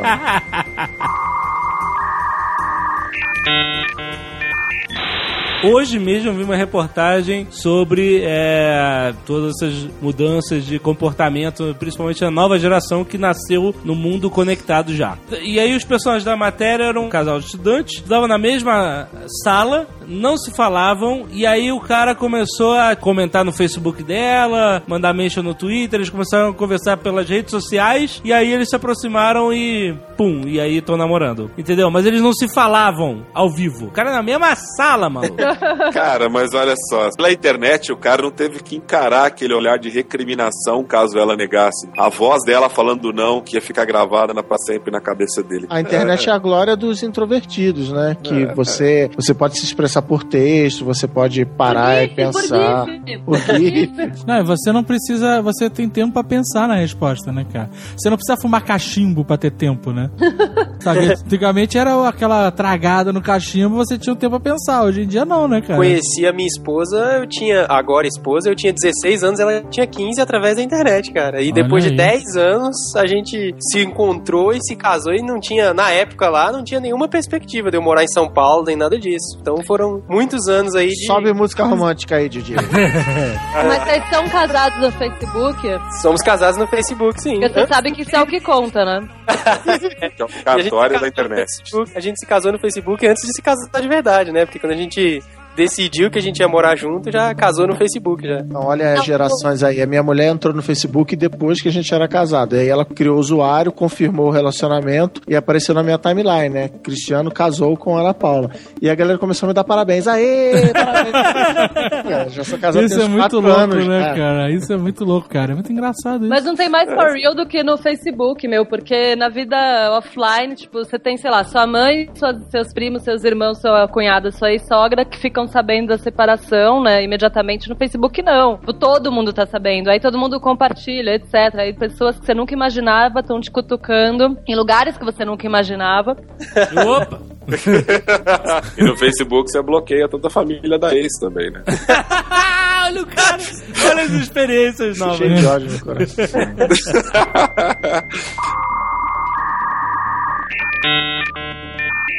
Esse é outro lance legal da internet que a gente acabou não falando ainda, né? O lance da assincronicidade. Olha aí. Falar com alguém antes era estar ao mesmo tempo conversando com a pessoa. Com exceção aí do da carta aí. Eu falo com você agora, daqui a 5, 6 dias a gente continua a conversa, né? Mas todas as conversas eram, eram sincronizadas. Agora as conversas são assíncronas. Te mando um e-mail, quando der você responde. Eu te mando uma mensagem, quando der você responde, né? Não, inclu- inclusive, elas não são só assíncronas como as seculares, porque você manda uma coisa pro cara hoje, ele responde daqui um século ou nem responde, sei lá. Qual foi o maior tempo que vocês ficaram sem responder um e-mail enviado pra vocês? Puta, cara. Meu inbox tem 6.526 mensagens. Não lidas. Cara, graças ao monstro de espaguete, o Google inventou a, a caixa prioritária. Ah, minha caixa já, prioritária já, já explodiu. Já. Já sambou também. Precisa inventar a caixa prioritária da caixa Eu prioritária. tento manter zerado sempre que possível, mas às vezes você marca aquilo tipo, depois eu olho isso daí. Depois eu olho a maldição do e-mail. Não existe, é, o limbo. Depois Mas eu é, olho e eu- acabou, é, eu- acabou. É, eu taguei ele, então ele sai da minha inbox, ele foi lido, ele não tá mais na inbox, ele tá marcado pra resolver depois, responder depois. Quantos e-mails tem nessa caixa de responder depois? 4 mil. Vamos definir aqui uma vez por todas. Tipo, ler depois na internet é é um advento que não rolou, assim. Esquece. Eu sou- Cara, eu, eu leio depois, mas é que às vezes demora um mês, 15 dias. Não, Sim, o já- ler, o ler depois na internet pra mim é um ciclo vicioso desgraçado, porque assim, eu odeio usar essas ferramentas Read It Later e essas porras, sabe? nada funciona pra mim. Porque ela não se lê sozinha, né? É, Quando fizeram a ferramenta se acho lê que esse é um sozinha. aí, motivos. pô, é. E aí eu mando um e-mail pra mim mesmo da coisa que eu quero ler depois. Então eu, eu acabo poluindo minha caixa de e-mail mais do que Exato. qualquer outra pessoa. Eu sou a pessoa que mais me manda e-mail. Eu sou neurótico com isso, com esse lance de produtividade no e-mail e tal. Minha inbox é sempre zero, inclusive agora. Por isso você tá calado, tá aí gerando inbox. Ah. Eu, minha inbox é sempre vazia, eu sou neurótico, minha pasta de responder depois não tem nem 20 mensagens, porque eu realmente processo ela e, e respondo. Até escrevi um texto, quem quiser ir conferir no Papo de Homem, tem um texto meu exatamente sobre isso. Papo de homem, tu escreveu com quantos anos? Sei lá. Acho que é papo de menino ainda, pô. Sabe qual é o problema do, do, do e-mail? Que a, que a gente destruiu o e-mail? É que é, é- é até aquilo que eu estava falando antes, que o e-mail é muito fácil de você mandar. Então eu, eu demoro cinco minutos para escrever o e-mail, menos que isso, um minuto. Só que o, o cara que vai receber o e-mail vai precisar de, sei lá, uma hora para responder aquilo. O, o tempo de quem, de quem responde é muito maior. Então, assim, é muito injusto. Então, é, tem cara que me manda assim, ai, Cris, é, você podia dar uma entrevista aqui pra faculdade, isso aqui, isso aqui. Falei, não, beleza, cara, me liga amanhã de manhã. Ah, posso mandar por e-mail? Eu falo, cara, desculpa, eu não vou fazer o seu trabalho por você. Você vai, você vai demorar um minuto para escrever cinco perguntas, eu vou demorar duas horas para responder. Você vai escolher as três respostas que você quiser, sai picotando. Tipo assim, o, o, o ônus de, de fazer a reportagem tá em você. Então você me liga, você escreve o que eu falar. Vai sair errado do mesmo jeito, por telefone ou por escrito. Então, assim, você tem que ter o trabalho. Pô, Jovenete, será que você podia me explicar aí como é que vocês fazem para ter uma comunidade tão legal? Sabe, eu, eu demorei 30 segundos para escrever essa pergunta. E se você for realmente responder o negócio, você vai escrever um livro para me responder. Pode crer. Não, mas eu acho que tem isso, né? As pessoas simplesmente mandam um e-mail, tipo, resolve aí, não tá nem. Eu odeio, eu odeio quando eu recebo e-mail as pessoas estão criando demandas pra mim. Cara, já É. tenho demanda pra cacete, tipo, não precisa me mandar mais. Mas eu acho que se a gente. Se, se e-mails fossem cobrados por caractere, por, sei lá, qualquer coisa, ia melhorar muito o mundo, entendeu? A gente quebrou o e-mail. Pedrada por causa desse seu comentário. Eu tenho uma técnica que eu nem sei se eu poderia estar falando. Eu tenho duas técnicas, na verdade. Uma que vai me dar problemas com a lei e outra com o pessoal que me manda e-mail mesmo. A, a que me dá problema com a lei é o melhor lugar pra responder e-mail é no trânsito, porque você fica sucinto, tá ligado? Você não tem tempo. Você tá entre um farol e outro, entre um CT e outro, você tem que responder rapidinho ali, para, né? Você não fica enrolando. Então, Eu coisa bati on. meu carro esses dias por causa disso. Olha aí, Olha Box. É isso Ah, aí. mas é Prejuízo, tá? E tá tudo certo e ninguém se machucou. Eu tava parado e avancei, então só quebrou um pouquinho o carro, não machucou Não, ninguém. gente, olha só, isso é extremamente desaconselhável. hein? É, eu não- nunca mais Não faço vida. Não, eu nunca fiz isso. Um amigo meu que faz e me. Ah, E a segunda coisa que é sensacional para esses e-mails que acho que todo mundo aqui deve receber bastante. Ah, por favor, qual é o sentido da vida? Como você faz para montar um, né, um, um podcast? Monografia. Tô fazendo um TCC, tô fazendo um TCC. É, a minha técnica é qualquer e-mail desses pedindo coisa ou que, enfim, não é nada da- do meu círculo, eu deleto a primeira vez. Tipo, eu, me- eu leio rapidinho e deleto. Aí se a pessoa quiser mesmo, ela vai me mandar um segundo e-mail. Aí sim eu Boa! Caraca, Boa. excelente. Boa. Que aí o cara tem que provar que ele quer mesmo. Exato, porque se ele quer, ele vai, meu, te cobra, porra, você viu meu e-mail? Nananana. Ah, nossa, não tinha visto. Excelente. Yeah. Cada pessoa tem um método preferido para entrar em contato. Então, outro dia eu fui chamar o Alexandre Matias para participar do Braincast e mandei uma DM para ele. E aí chegou na segunda-feira, que é o dia que a gente grava, ele não tinha respondido, eu mandei um e-mail. Pô, eu te mandei uma DM, você viu? Falou, cara, eu não leio DM, eu ma- mal vou no Twitter e tal, é, só me manda por e-mail. E comigo é o contrário, tipo assim, manda um e-mail, vai cair no buraco negro lá da, da minha inbox, eu não vou ler. DM é a melhor, é a melhor maneira. é, comigo DM é não chega por e-mail? Chega, chega. Depende de como você configura, né? Mas apita no celular também, entendeu? Chega por e-mail e Depende apita de como no você celular. configura. Ah, não. É, depende de como você configura. Isso aí é um bagulho que eu desabilitei. Todos os meus aplicativos do celular não tem notificação habilitada, porque, tipo, eu não quero ser escrava da demanda da rede social, saca? É, Isso é uma outra coisa. Então, pra mim, meu, o melhor é o e-mail. Agora, o pior de todos é você me telefonar, você me ligar. Você odeia? Eu odeio. Cara, eu odeio. Cara, é assim, tem uma meia dúzia de pessoas. Se é uma meia dúzia, não, vai. Lá tem umas 20, 30 pessoas assim que Oh. pode me ligar de boa. Eu conheço as pessoas, eu, eu sei, eu, eu- quando eu iniciar a conversa, eu sei do outro lado como que essa conversa vai progredir. Deixa eu, deixa eu tirar teu nome aqui da minha agenda, então.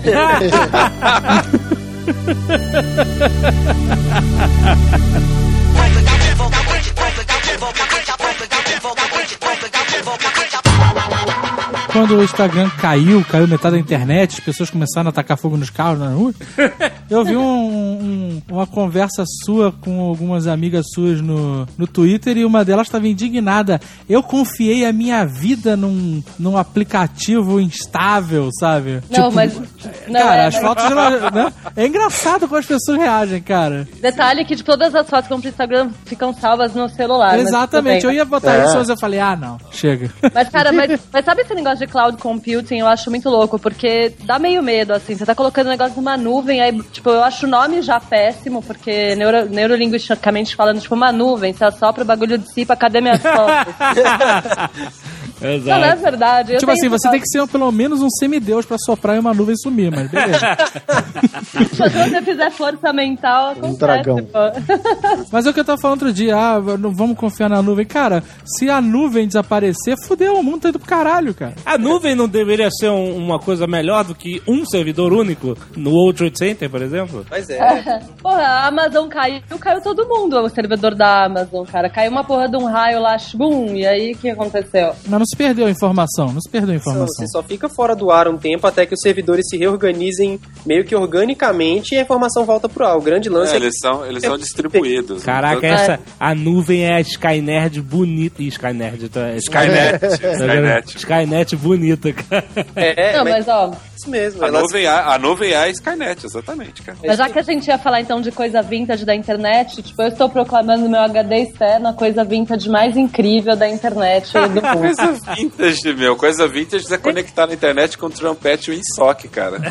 Olha, caraca, cara. Caraca. Puta, você me lembrou aí dos meus tempos de, de, de suporte à conexão de internet de cliente, que eu ia lá Nossa. instalar o Trumpet WinSock. É. Nessa época, Naquele tempo, disse Jovem Nerd aos seus discípulos. Aí, você acha que o primeiro, a primeira cultura de internet, assim, exclusiva foi o emoticon? Foi. Com certeza. O emoticon é dos anos 70. Olha, Não, cara, foi É. cultura, na verdade, é, não de internet, né? De informática, né, cara? De tecnologia. né? Não, mas ele é de internet, porque ele foi feito pra e-mail. O cara. Pra e-mail ou pra chat. Chat da UOL. Não, ele foi feito pra. Tinha- vou contar a história do Emoticon. Tinham, eles tinham grupos de discussão lá por e-mail nos Estados Unidos e o grupo de discussão rolava assuntos sérios e assuntos de piada. E pro, um dos, dos- das pessoas do grupo, um, um mais sênior, tipo um professor, alguma coisa assim, falou: Ó, não quero acabar com as piadas de vocês no grupo, mas pra identificar, coloquem no assunto os dois pontos e o parêntese, porque aí todo e-mail que for de piada a gente vai saber. Porque naquela época, até pra abrir um e-mail era lento, pra você baixar um e-mail era lento, então dava trabalho ficar baixando piadas se você não queria saber do assunto. Aham. Então o cara propôs que se colocasse dois pontos, parêntese, que isso representava um sorriso se você olhasse de lado, ele até explica isso, e que era isso, isso ia identificar os caraca, eu e o Azagal viramos a cabeça. Quem mais virou a cabeça aí? Quem mais virou a cabeça aí pra imaginar? Eu virei pra falar. Caraca, impressionante. Eu tenho certeza que milhares de pessoas viraram a cabeça agora. Se você virou a cabeça, bota aí nos comentários. Eu virei a cabeça. aí o cara propôs isso. Compartilhe se você virou a cabeça. Hello. E aí o cara Se você virou a cabeça, curta. Se você não virou, compartilha. Pronto. Ai, ai. É, LOL foi E aí foda. o cara propôs isso lá no final dos anos 70 e desde então a coisa vem, cara. Mas foi criado pra, pra internet e provavelmente é das primeiras coisas de cultura de internet mesmo. Antes mesmo de existir web, né? Na época era só e-mail Sim, e sim. Até hoje, né? Tem uns emoticons super complexos de caracteres japoneses Ah, e não, tal. cara, puta, não entra nos emoticons japoneses, porque esse não conta, cara. Porque é muita loucura. Como tudo no Japão, você tem que ser japonês pra você conseguir entender essa porra, entendeu? Não dá, não dá pra entender os emoticons É, japoneses. os japoneses são sem virar a cabeça, né? É, é verdade, é verdade, é, é- é reto. Mas é muito louco, é bem complexo. Mas é que é de ironia, cara, que você coloca lá hífen, underline hífen, assim, que é tipo Caraca, uma cara. que porra é essa, cara? Ah, É uma carinha do tipo assim, não acredito que você falou isso, cara, tá ligado? If, underline, if. Hífen, underline hífen. Faz um If carinha do under, tipo- não, é uma carinha com os olhos meio fechadinhos com a boca É, séria.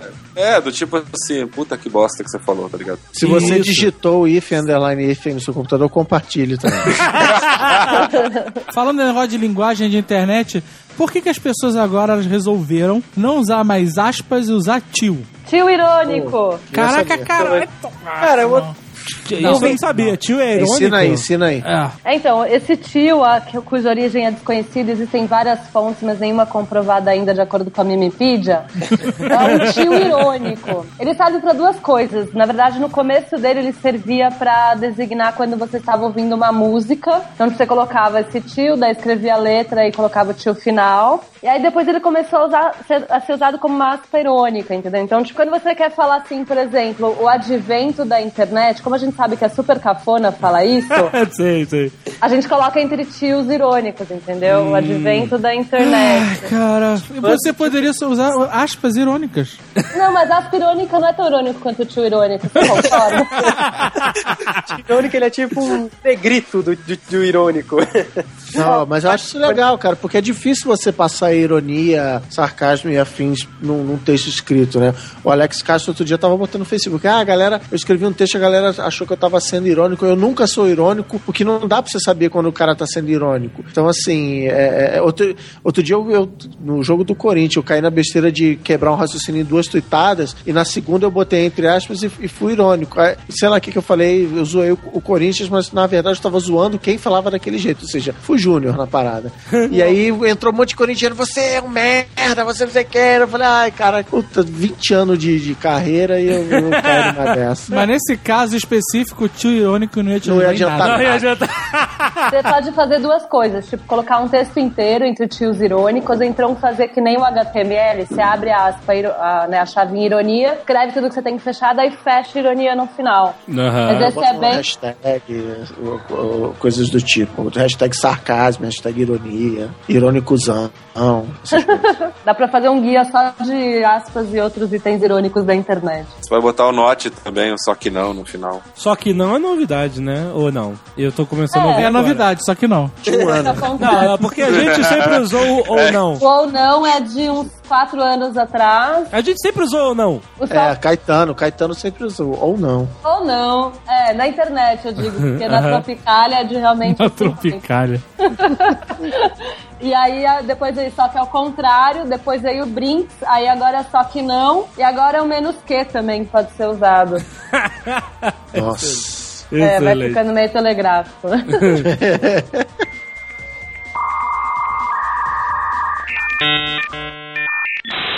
Vocês acham que essa cultura começou a ficar mais forte depois do que eles chamaram de Web 2.0? Certamente. A Web 1.0, bom, no- pelo- no- era a internet parada, não era social, vamos dizer assim. Era E- cinza, a internet cinza. Era cara, o mais né? social que tinha era as listas de discussão e aqueles e-mails que o pessoal colava ball. 3 milhões de pessoas. É, o ICQ que era one-to-one, né? Vamos dizer assim. Ou, sei lá, tipo, fulano entrou na sala. Mas não tinha. e, tipo, e a Web 1.0 no Brasil eram uns portais, vamos dizer assim, todos dominados pelas mesmas famílias que já dominavam as grandes, né? Os veículos mainstream, etc. E então não foi mega expressivo pra, pra gente, assim, não foi muito bacana em termos de criação de uma nova cultura. Mesmo que, ah, tinha os blogs, mas daí blog todo mundo se sentia meio intimidado, é muito espaço, eu não sei o que fazer com esse negócio. Mas o né? blog também já não veio é, né, na onda de Web 2.0? É. a ferramenta O do blog? É, o início, né? O início. Não, o blog é mais antigo que a Web 2.0, social, como dizem. Eu acho que a primeira ferramenta, não sei, posso estar enganada, que eu lembro que falaram, puta, isso é muito Web 2.0, acho que foi o Flickr, sei lá. Que era uma lógica muito diferente. Na época, foi, teve o Flickr, teve o Delicious, teve um monte que veio ali, um, um junto do outro. Não dá muito pra saber o que, que veio primeiro, mas. Tem, Mas, tem cara, gente que fala que, a, blog- que a Web 2.0 veio. é, são três coisas. É, é todas essas ferramentas, Blogger, Flickr, deles, blá blá blá. A banda larga, né? Pegar na- nas casas, cada vez mais e mais casas terem acesso à banda larga, o que significa que você está conectado o tempo inteiro. E caiu o preço dos equipamentos, as câmeras fotográficas, as câmeras de vídeo, as câmeras digitais e, e etc., para você realmente produzir um conteúdo além do texto, né? É, mas eu acho que Esse o... termo Web 2.0, aí ele em si já é datado, né, cara? Então. Sim, sim. Eu sou mais a definição, na verdade, que é uma buzzword de marketing. Foi criado lá pelo Tim O'Reilly lá vender livro, pra vender palestra, pra vender evento, tá ligado? Não, mas, é, mas ela tava tentando identificar um novo comportamento, não tava? Não, não, Sim, ele tava. sim. ele É, ele tinha- tentou- quem criou,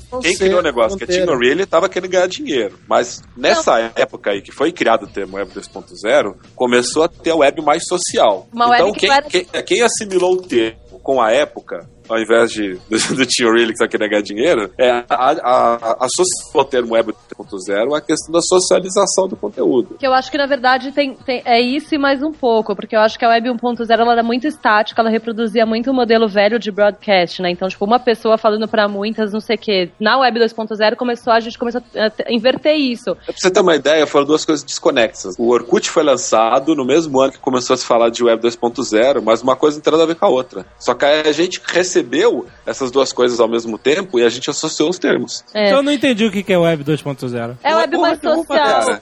Então, mas a Orkut não é Web mais social? Segundo o Tim O'Reilly, que é o cara que meio que fundou o termo. Cunhou o termo. Cunhou o termo, é. As Farizones. 2.0 é uma série de tecnologias que, por isso que eu falo que é datado, porque são coisas pra gente hoje completamente triviais, que é você taguear as coisas ao invés de classificar, você botar tag, tipo que você faz no Delicious, no Flickr, ou no, no hashtag no Twitter, que é uma coisa que nem existe mais no Facebook, por exemplo, é você ter a tal da, da or- auto-organização pelas pessoas, então é o crowd lá organizando a informação, mas são, é uma série de tecnologias que hoje pra gente já são completamente triviais, pra- mas que na época eram a- o, a- o boom, o boom da, da, da internet e tal. É, na época, o usuário poder colocar conteúdo na internet, aí pegando o gancho no que a Bia tá falando, que era os portais colocavam conteúdo, era jornalista, empresa, tudo assim. O usuário poder começar a colocar conteúdo foi o grande, a grande virada. Exato. Eu, eu acho que essa é a base de toda a cultura de internet que a gente conhece hoje. Que, meu, É, é, nós é. cinco aqui nessa tela fazendo conteúdo e tendo mais audiência do que programa de rádio e afins, entendeu? Ou Saturday Night Live.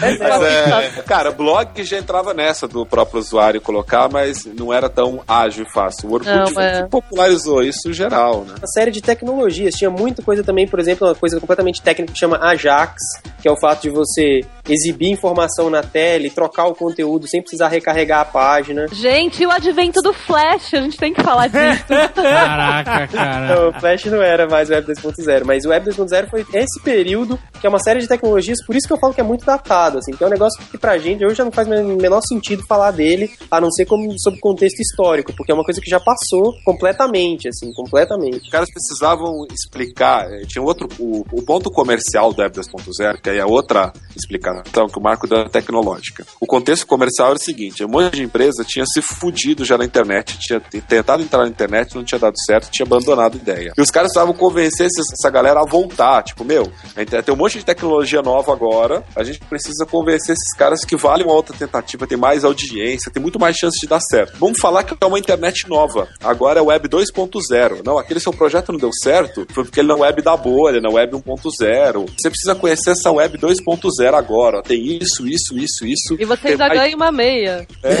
certo. em tempos isso acontece, cara. Aconteceu internet tá com uma visão amargurada da. Aconteceu. é, não. Isso de tempos em tempos acontece. Agora, a última que a gente viu, a última que a gente viu foi a Cloud Computing, que veio lá de novo o buzz de, ó, você- sua empresa já está nas nuvens, sua empresa precisa estar nas nuvens. E não sei. É, é buzzword pra vender, cara. De tempos em tempos tem. Oh, e uma palavra bacana que define o momento de agora é cibridismo. Como é que é? Cibridismo. Como é que é? Cibrid? Cibridismo é, ela meio que fala que hoje em dia a gente está se tornando seres cyber híbridos, porque os nossos gadgets se tornaram uma extensão da gente, no sentido de que a gente está sempre conectado ao 3G, sei lá, e cada vez mais vai ser assim. Então a gente não tem mais aquele negócio de estar conectado, a gente é conectado. Esse lance É. de ser conectado transforma a gente em seres cyber híbridos e por aí vai. Interessante. Achei que era, achei que era cidridismo, que era do Cid do. É, também existe. também, também. Não, e é engraçado porque realmente antigamente você perguntava, né? Tinha essas perguntas de jornalista ou de É. pesquisa. Quanto tempo por dia você está conectado na internet? Todos, né? todos eles, amigo. Exato. Tô sempre conectável. Eu que respondi isso para um jornalista uma vez, cara. Foi eu- muito bom a sua resposta, cara. É. Como é que o foi? Ray Kurzweil, tem um autor que chama Ray Kurzweil, que ele fala da singularidade, que parece ser um estado avançado aí desse hibridismo. Pô, que bom, Você- que bom que você trouxe esse assunto.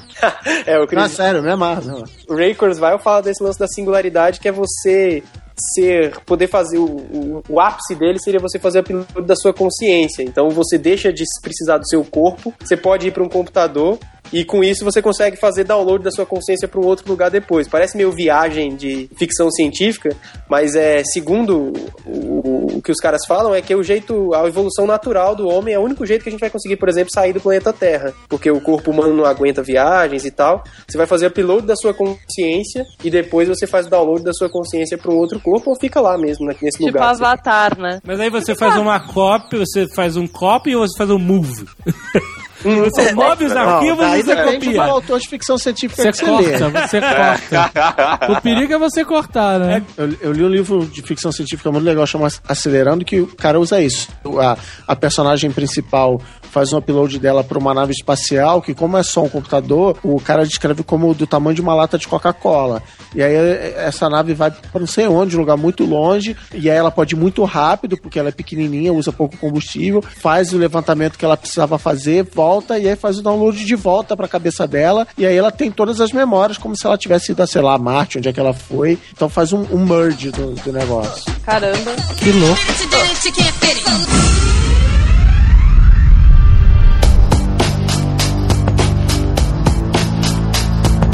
Tava lendo uma notícia meio interessante pra quem faz conteúdo na internet, que é sempre uma questão, né? De quem paga a conta, não sei o quê. Não sei se isso é interessante pra todo mundo, mas. Ah, monetização, aí.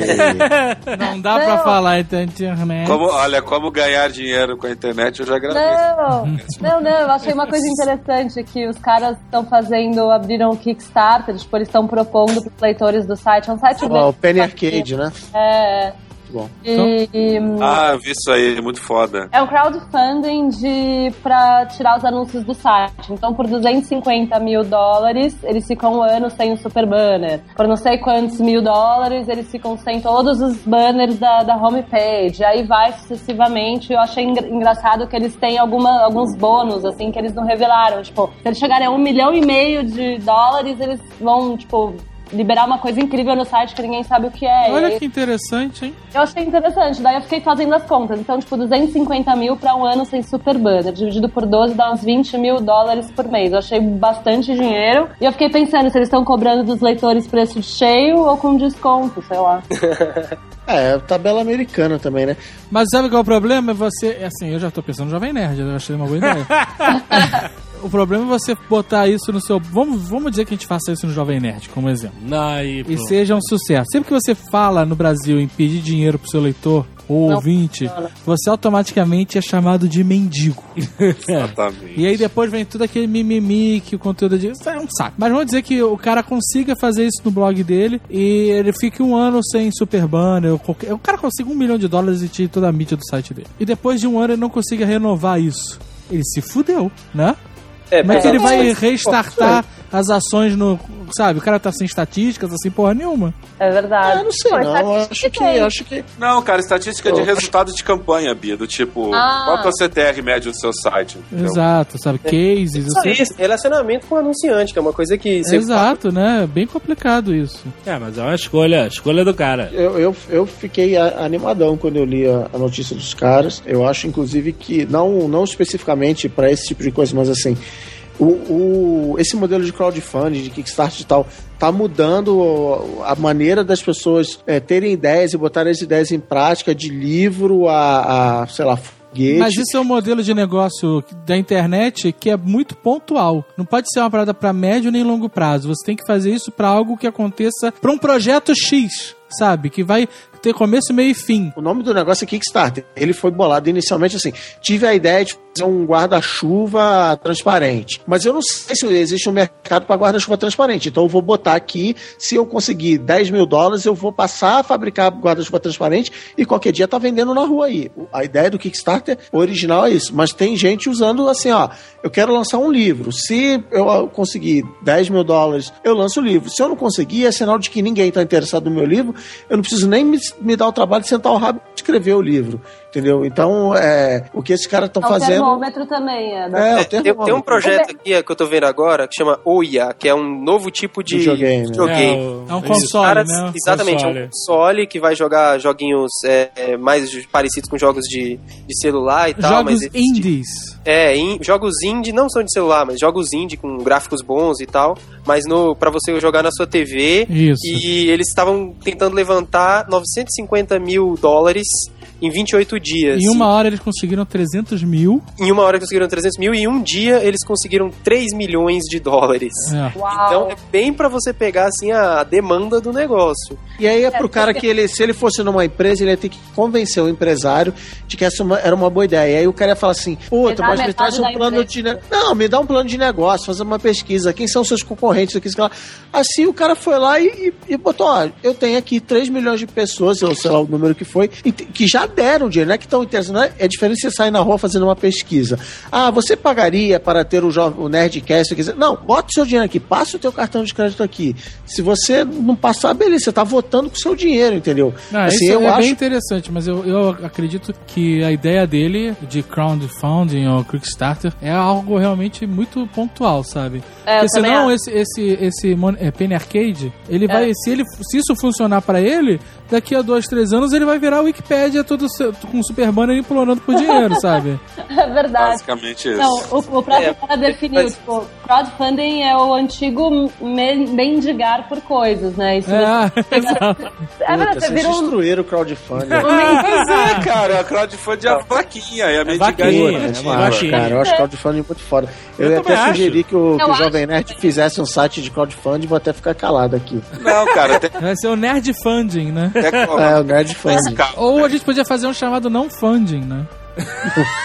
É do não salvo. É, novamente a questão da, da, da escalabilidade, do alcance, né? Que a vaquinha você falava com a galera ali em volta. O crowdfunding joga isso pra uma plataforma onde tenha um alcance muito maior. Mas em resumo é a ideia da vaquinha. A internet só faz as, as merdas que a gente já fazia na vida offline ficarem mais rápidas e acessíveis Escala a mais mundial. pessoas. É, faz escala mundial. Era uma cagada que você fazia sozinho em casa, agora essa cagada tá exposta para o mundo inteiro, cara. Eu sou, eu sou entusiasta do crowdfunding. Eu também. Eu também. Ah, eu não, é muito bom. Eu sou entusiasta de todos os crowds. Tira, chamou de mendigagem aí, né? Entusiasta Não fui eu, não fui eu. Não, acho minha que- granja. Meu, é- é- as pessoas têm dificuldade de entender assim, é mendigagem e é legal. Tem mendigo que vive pode bem, ter? cara. Não, não, não, olha só, pra mim, tem mendigo presta do atenção. caralho, o cara chega lá e fala assim, ô, tô precisando de uma grana aí pra tomar uma cachaça. Meu, você dá grana pro cara pela sinceridade. Sai com esse Não, bafo mas de é, pão. olha só, tá um mendigo, ele vai. Mendigagem remete ao cara pegar um dinheiro e não fazer na- nada produtivo com aquele dinheiro, entendeu? Mas ele faz, só não é produtivo pra você, porra.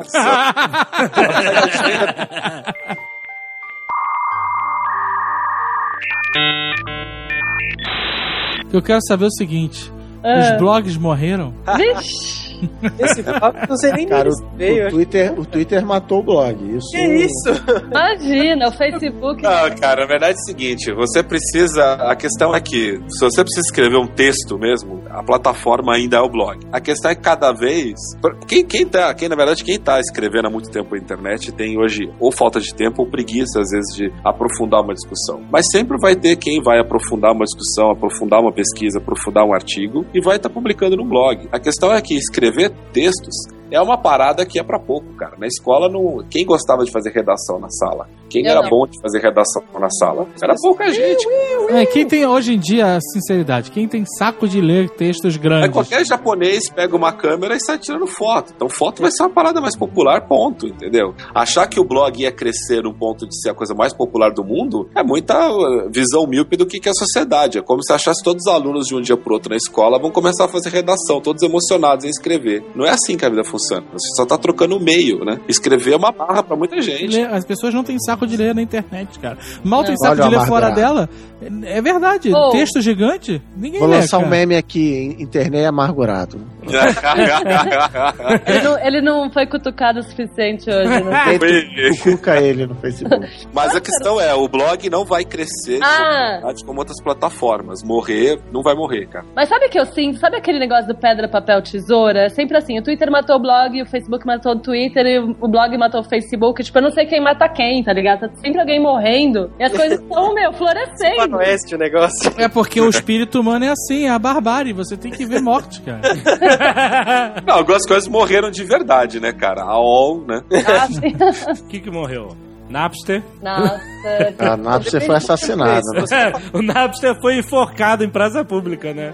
Geocities, cara. Geocities Ô, morreu só. Ge- Morreu, mas Geocities. morrer, a gente pode considerar sendo prático e sendo inteligente, morrer é perder quase todo o seu mercado, né? Sim. A OL, por exemplo, tá lá online, mas morreu, velho. O Napster. Pô, a dona do, do Huffington Post, cara. Mas a Ariana Não, não, não, não, não. A plata- Eu falo a All plataforma. A All Timeline era uma puta corporação enorme que tem um monte de negócio agora, virou uma putaria louca. Não é que box. Era. Não se iludam. Não é do tamanho que era. Eles eram maiores do, na época, maiores do que qualquer outra empresa online. E eles não são mais nenhuma fração do que eles eram. Assim como o Yahoo. É, mas, por exemplo, todo, todo americano quase se conectava através da plataforma da, da All. E isso sumiu completamente. Exatamente, morreu. A AOL morreu, MySpace morreu. morreu, GeoCities morreu, Napster morreu. Dá pra. Vixe, um tanto E eu não estou me sentindo muito bem.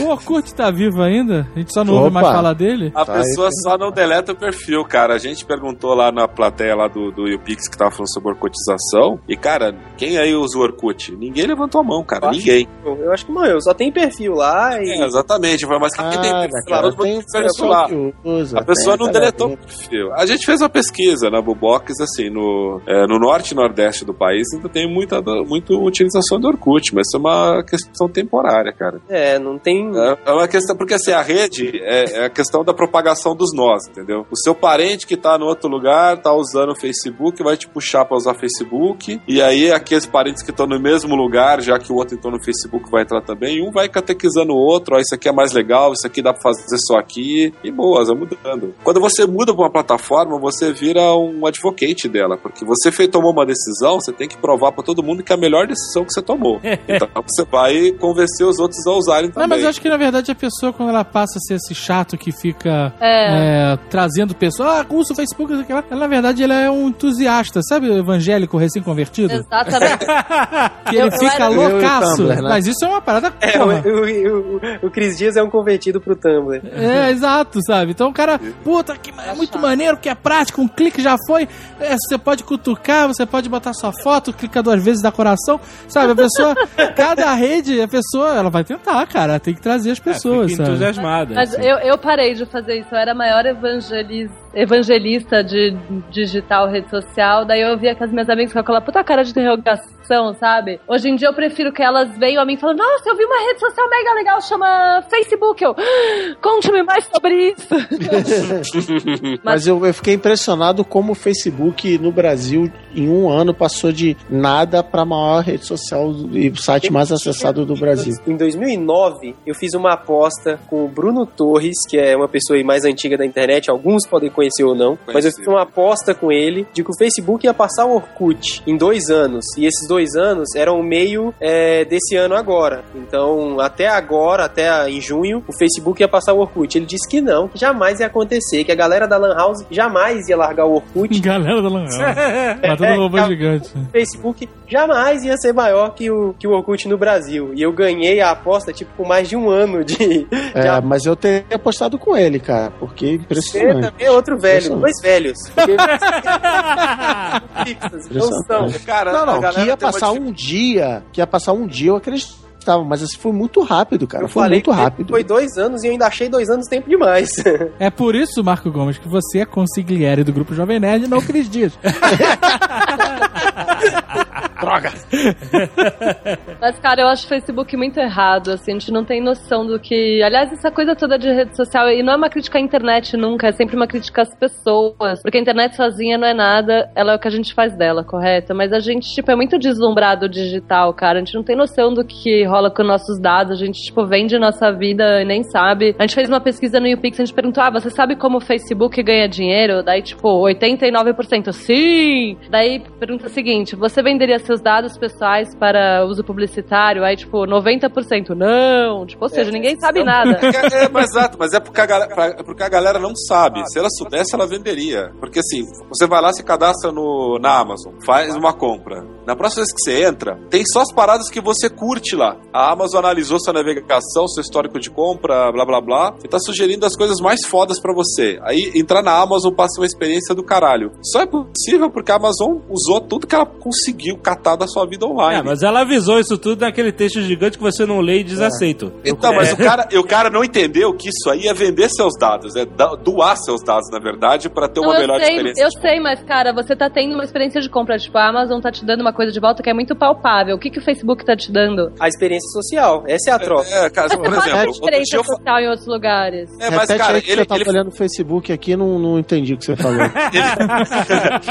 ele faz coisas, cara. Outro dia eu falei de uma banda com um amigo meu e apareceu sugerindo pra curtir a banda. Aí eu curti e recebo atualizações da banda na minha timeline. Quer Mas dizer, tá e- usando as informações a meu favor, de certa forma, entendeu? É, mas vezes concordo não você. também, eu porque- concordo com você. Eu acho que todo usuário de rede social devia ser monetizado pelo, pela, pelo conteúdo que ele publica online. Eu, acho que ele devia pelo menos ter noção do, de qual é o papel dele nesse ecossistema. A gente não pode mais ser deslumbrado digital e não, não entender que, Isso é uma que tá parada muito acontecendo nova pra ele entender. Ele respondeu errado as duas perguntas, né? Porque um, ele não sabe como o Facebook ganha dinheiro. Mas ele outra, mentiu, é. É, e outra, sim, ele venderia se ele entendesse o que é isso. Na hora que você fala vender para uso publicitário, as pessoas, ah, é publicidade terrível. Cara, Morram, você, né? não, você não saberia comprar uma porra de um sabão em pó se não fosse publicidade.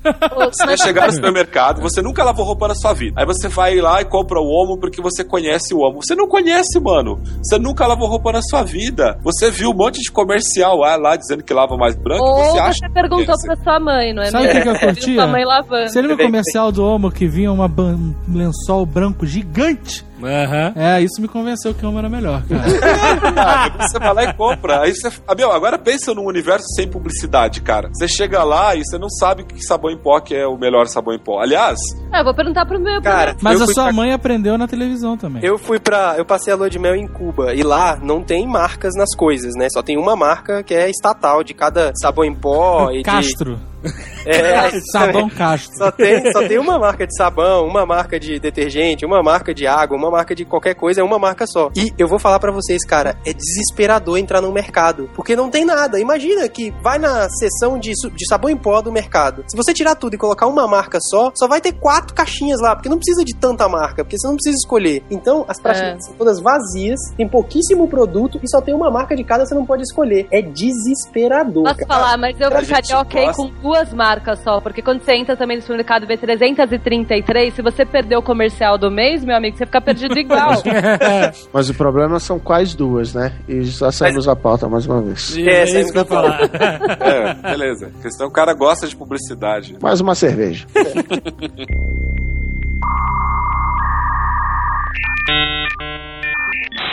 Não, eu tava falando esse negócio da, da Amazon de customizar a sua experiência de compra, né? É então uma coisa interessante, mas aí a gente fica pensando que o Facebook faz isso também, customiza a nossa experiência, que ela tá customizando a nossa experiência social e, e de, e, né, e consequentemente de opiniões e informações às quais a gente é exposto. E muita gente fala que isso é uma bolha, né? Que é um filtro invisível que a gente não sabe que existe, mas cada vez mais a nossa timeline vai ficando uni assunto nossa- unilateral a e nossa, tal. a nossa vida é assim, cara. A gente, sabe quando você esconde um maluco na timeline do Facebook? É igual com aquele quando você sai da conversa que chega um cara que você não curte. Puta, esse cara que eu não, não quero participar da conversa. Não, mas- mas, daí, na vida real, você tem que sair da conversa com as outras pessoas que você quer também. No Facebook, você esconde aquele cara. Ele fica o homem invisível e você conversa com os outros.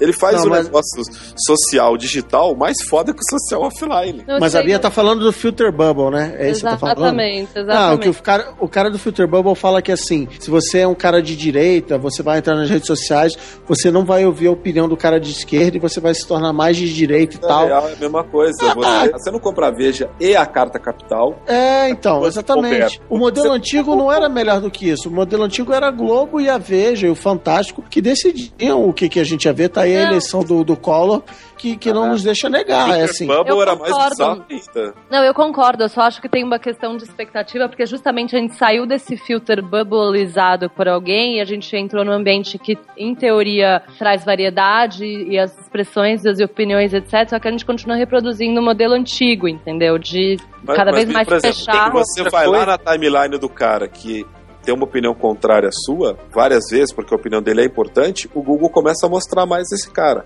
Se sei. você dá importância para opiniões divergentes, as opiniões divergentes vão aparecer muito na sua timeline. Se você só dá importância para quem pensa igual a você, só quem pensa igual a você vai aparecer na timeline. Tem, uma outra- Ele vai botar na bolha quem quer ficar na bolha. tem um outro assunto super nerd também, que é o lance do botãozinho de like. Aquilo ali tem um- uma quantidade, uma complexidade tão grande por baixo daquilo que as pessoas não param pra pensar. O que, que vocês acham que aqui tem num botão de like que você vê lá num post do internet ou em qualquer página lá do, da Folha que seja, do, do Folha Online, qualquer coisa assim. As pessoas acham que aquilo ali é só um botão de like, que o interesse do Facebook é que as pessoas apertem like naquele negócio ali pra, pra ir o like lá pro Facebook ser essa interação. E cara, isso é uma das coisas mais obscuras que as pessoas não sabem. Não tem nada a ver com aquele botão de like e não tem nada a ver com as pessoas clicarem naquele like. Aquele botão de like serve pra verificar o que, que você tá consumindo na internet, porque se aquele toda página que aquele botão de like está, ele sabe quem é você no Facebook e ele sabe qual conteúdo está consumindo fora do Facebook. E com isso ele consegue analisar cada vez mais o seu comportamento para fazer a sua experiência lá no Facebook ficar diferente e obviamente te exibir publicidade. Então se você vai todos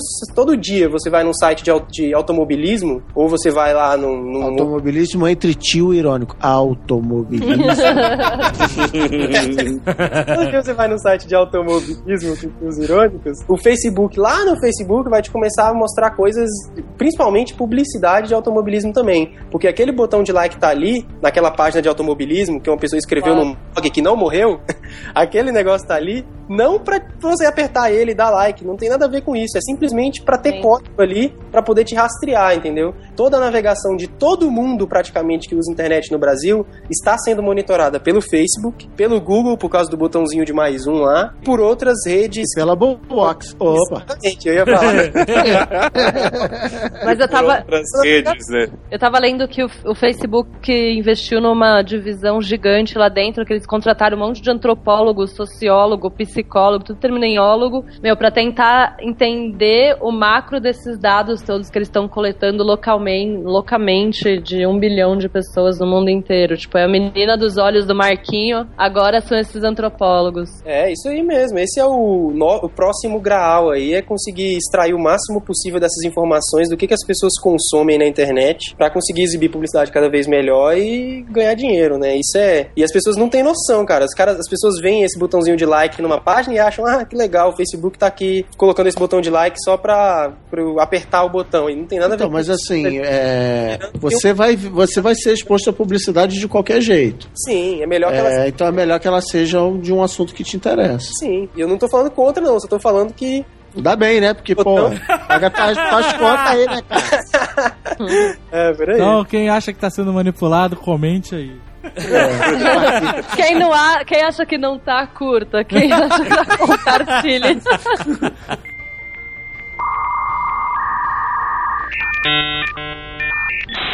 Cara, eu acho que a parte importante da cultura de internet, mais importante pra quem tá ouvindo esse programa, é que ela permitiu coisas tipo o Jovem Nerd, cara. O, é, o, o, o tal do nicho, o tal das pessoas que se sentiam diferentes, excluídas. Bicho gigante, né? Que é a parte importante. É, dois, dois caras chegaram, ah, vamos fazer, vamos ver o que que, que que dá. E como o Azaghal fala, não escutem os primeiros Nerdcasts. Pô, E- eu já- mas- Hoje em dia a gente fala, não escute os 100 primeiros, né? Pô, cara, meus estão lá nos 100 primeiros, fala isso não. não, você tá aqui agora com a gente, 300 e pouco. trás é mais difícil, mas de 50 pra frente é bom. Eu acho que isso é a essência da internet e, puta, e se ser entusiasta, ser babaca, pode ser, porque eu sou muito, eu fico embasbacada com esse poder da galera de criar sua própria cultura, com seus nichos, com suas comunidades. Eu acho que a gente tem que amadurecer cada vez mais esse exercício de, de, de expressão e de movimentação e opinião e tal. A gente não sabe, a gente não percebe isso que a gente tá vivendo, mas eu tenho é, segurança, não tenho certeza, porque eu não vi ainda, mas eu tenho segurança de que a internet é uma revolução tão grande quanto a prensa de Gutenberg foi na Europa. Opa, não- Tal. não- Bem mais, dúvida, bem mais, bem mais. Eu acho assim, a internet, o poder de comunicação, porque como o Ednei falou, e falou muito sabiamente, por isso que ele é meu sócio, a internet. Momento puxação. é, O- demais, uma lambeção. A internet não criou muita coisa, mas ela deu escala, alta escala, escala mundial e velocidade, velocidade da luz a coisas, tudo que a gente já fazia. Então, tudo que a gente já fazia da vaquinha, do escrever o diário, do conversar com os amigos na mesa de bar, tudo isso, meu, virou uma escala mundial e muito veloz. O bar, o papo de bar virou Nerdcast. O diário lá, o, o zine que você fazia pros seus amigos e xerocava,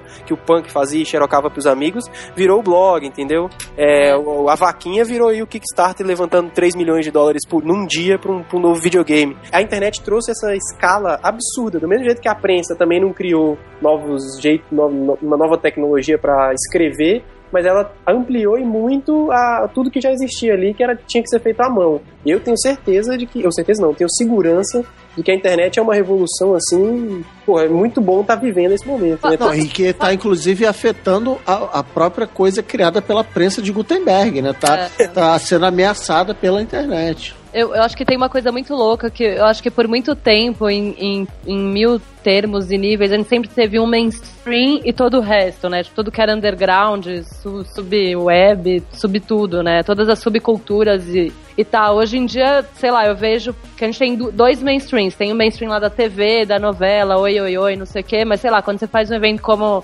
uma Campus Party, o YouPix, que teve 11 mil pessoas, tipo, não dá mais pra dizer que isso é um nichinho e que isso não afeta. Tipo, todas as pessoas da grande mídia estavam lá. Tipo, é um, é um novo mainstream, tipo, não é mais uma sub, sabe? Eu acho que nunca antes na história deste país a gente teve dois mainstreams, é verdade. Mas é, o que você tá falando encaixa muito bem num- numa experiência que a gente teve aqui no Jovem Nerd, sem puxar sardinha, mas, por exemplo, no final do, de 2011 a gente lançou o protocolo Blue Hand é, Alienígenas e a gente vendeu 4 mil cópias em uma semana, né? E a gente soube que é, a- o livro o, o livro que estava alto na lista essa semana era do Boni, que tinha lançado na mesma semana. E o livro do Boni tinha vendido 3 mil e tantas. É, e, a gente, e ele tava na lista de mais vendidos. E a gente falou assim: caramba, se o, o Protocol Blue Hand tivesse é, nas livrarias no mainstream, ele estaria na lista de mais vendidos de todos os veículos de imprensa. Então Exato. ele não tava porque é porque ele tava só na Nerd Store. É impressionante como existe um mainstream correndo do lado do mainstream, cara. O universo, Exatamente. o universo paralelo não é mais a internet, cara. É, É, cara. é a- é o tradicional, é o offline. o offline que é o universo paralelo. O offline que tá preso no mundinho Exato. dele, com as suas próprias métricas e costumes, e não tá vendo o que tá acontecendo fora do mundinho dele. Por- não, por isso que eu falo que a cultura de internet, ela é cada vez menos uma cultura de internet pra ser a cultura do jovem que tá online e se expressa através da sua ferramenta. É, exatamente, porque as coisas estão acontecendo e sendo expostas e sendo é, remixadas e compartilhadas em tempo real, não dependendo daquela da, da hora da programação nem nada, nem do jornal que vai ser no dia seguinte. Por isso que eu acho que a cultura da internet, como o nosso querido Cris Dias falou, veio pra ficar, veio pra ficar e veio pra ser a cultura de mainstream. É, não tem volta. A gente, volta, nós estamos, nós aqui, a nossa geração, ainda conheceu esse mundo offline. O mundo diferente do mundo de hoje, que é a geração, quem nasceu daqui pra frente, não vai conhecer. É, quando a gente morrer, cara, vai existir um mundo amamentado por esse, por esse tipo de cultura. Por isso que eu acho que é importante que todos entendam a cultura da internet como isso, como a cultura de mainstream, como a cultura que veio pra ficar e veio pra mostrar pro mundo que não depende só dos grandes grupos, não depende só do modelo antigo de transmissão via ondas e tudo está acontecendo ao mesmo tempo e você pode achar o seu nicho e gostar só daquilo ou você pode abraçar diversos nichos e já perdi totalmente. É o- muito discurso, né? É. Palmas, palmas, palmas. É isso que- Não, não, sério, a cultura da internet é mainstream agora. É isso que eu quero dizer. É isso aí. Aleluia.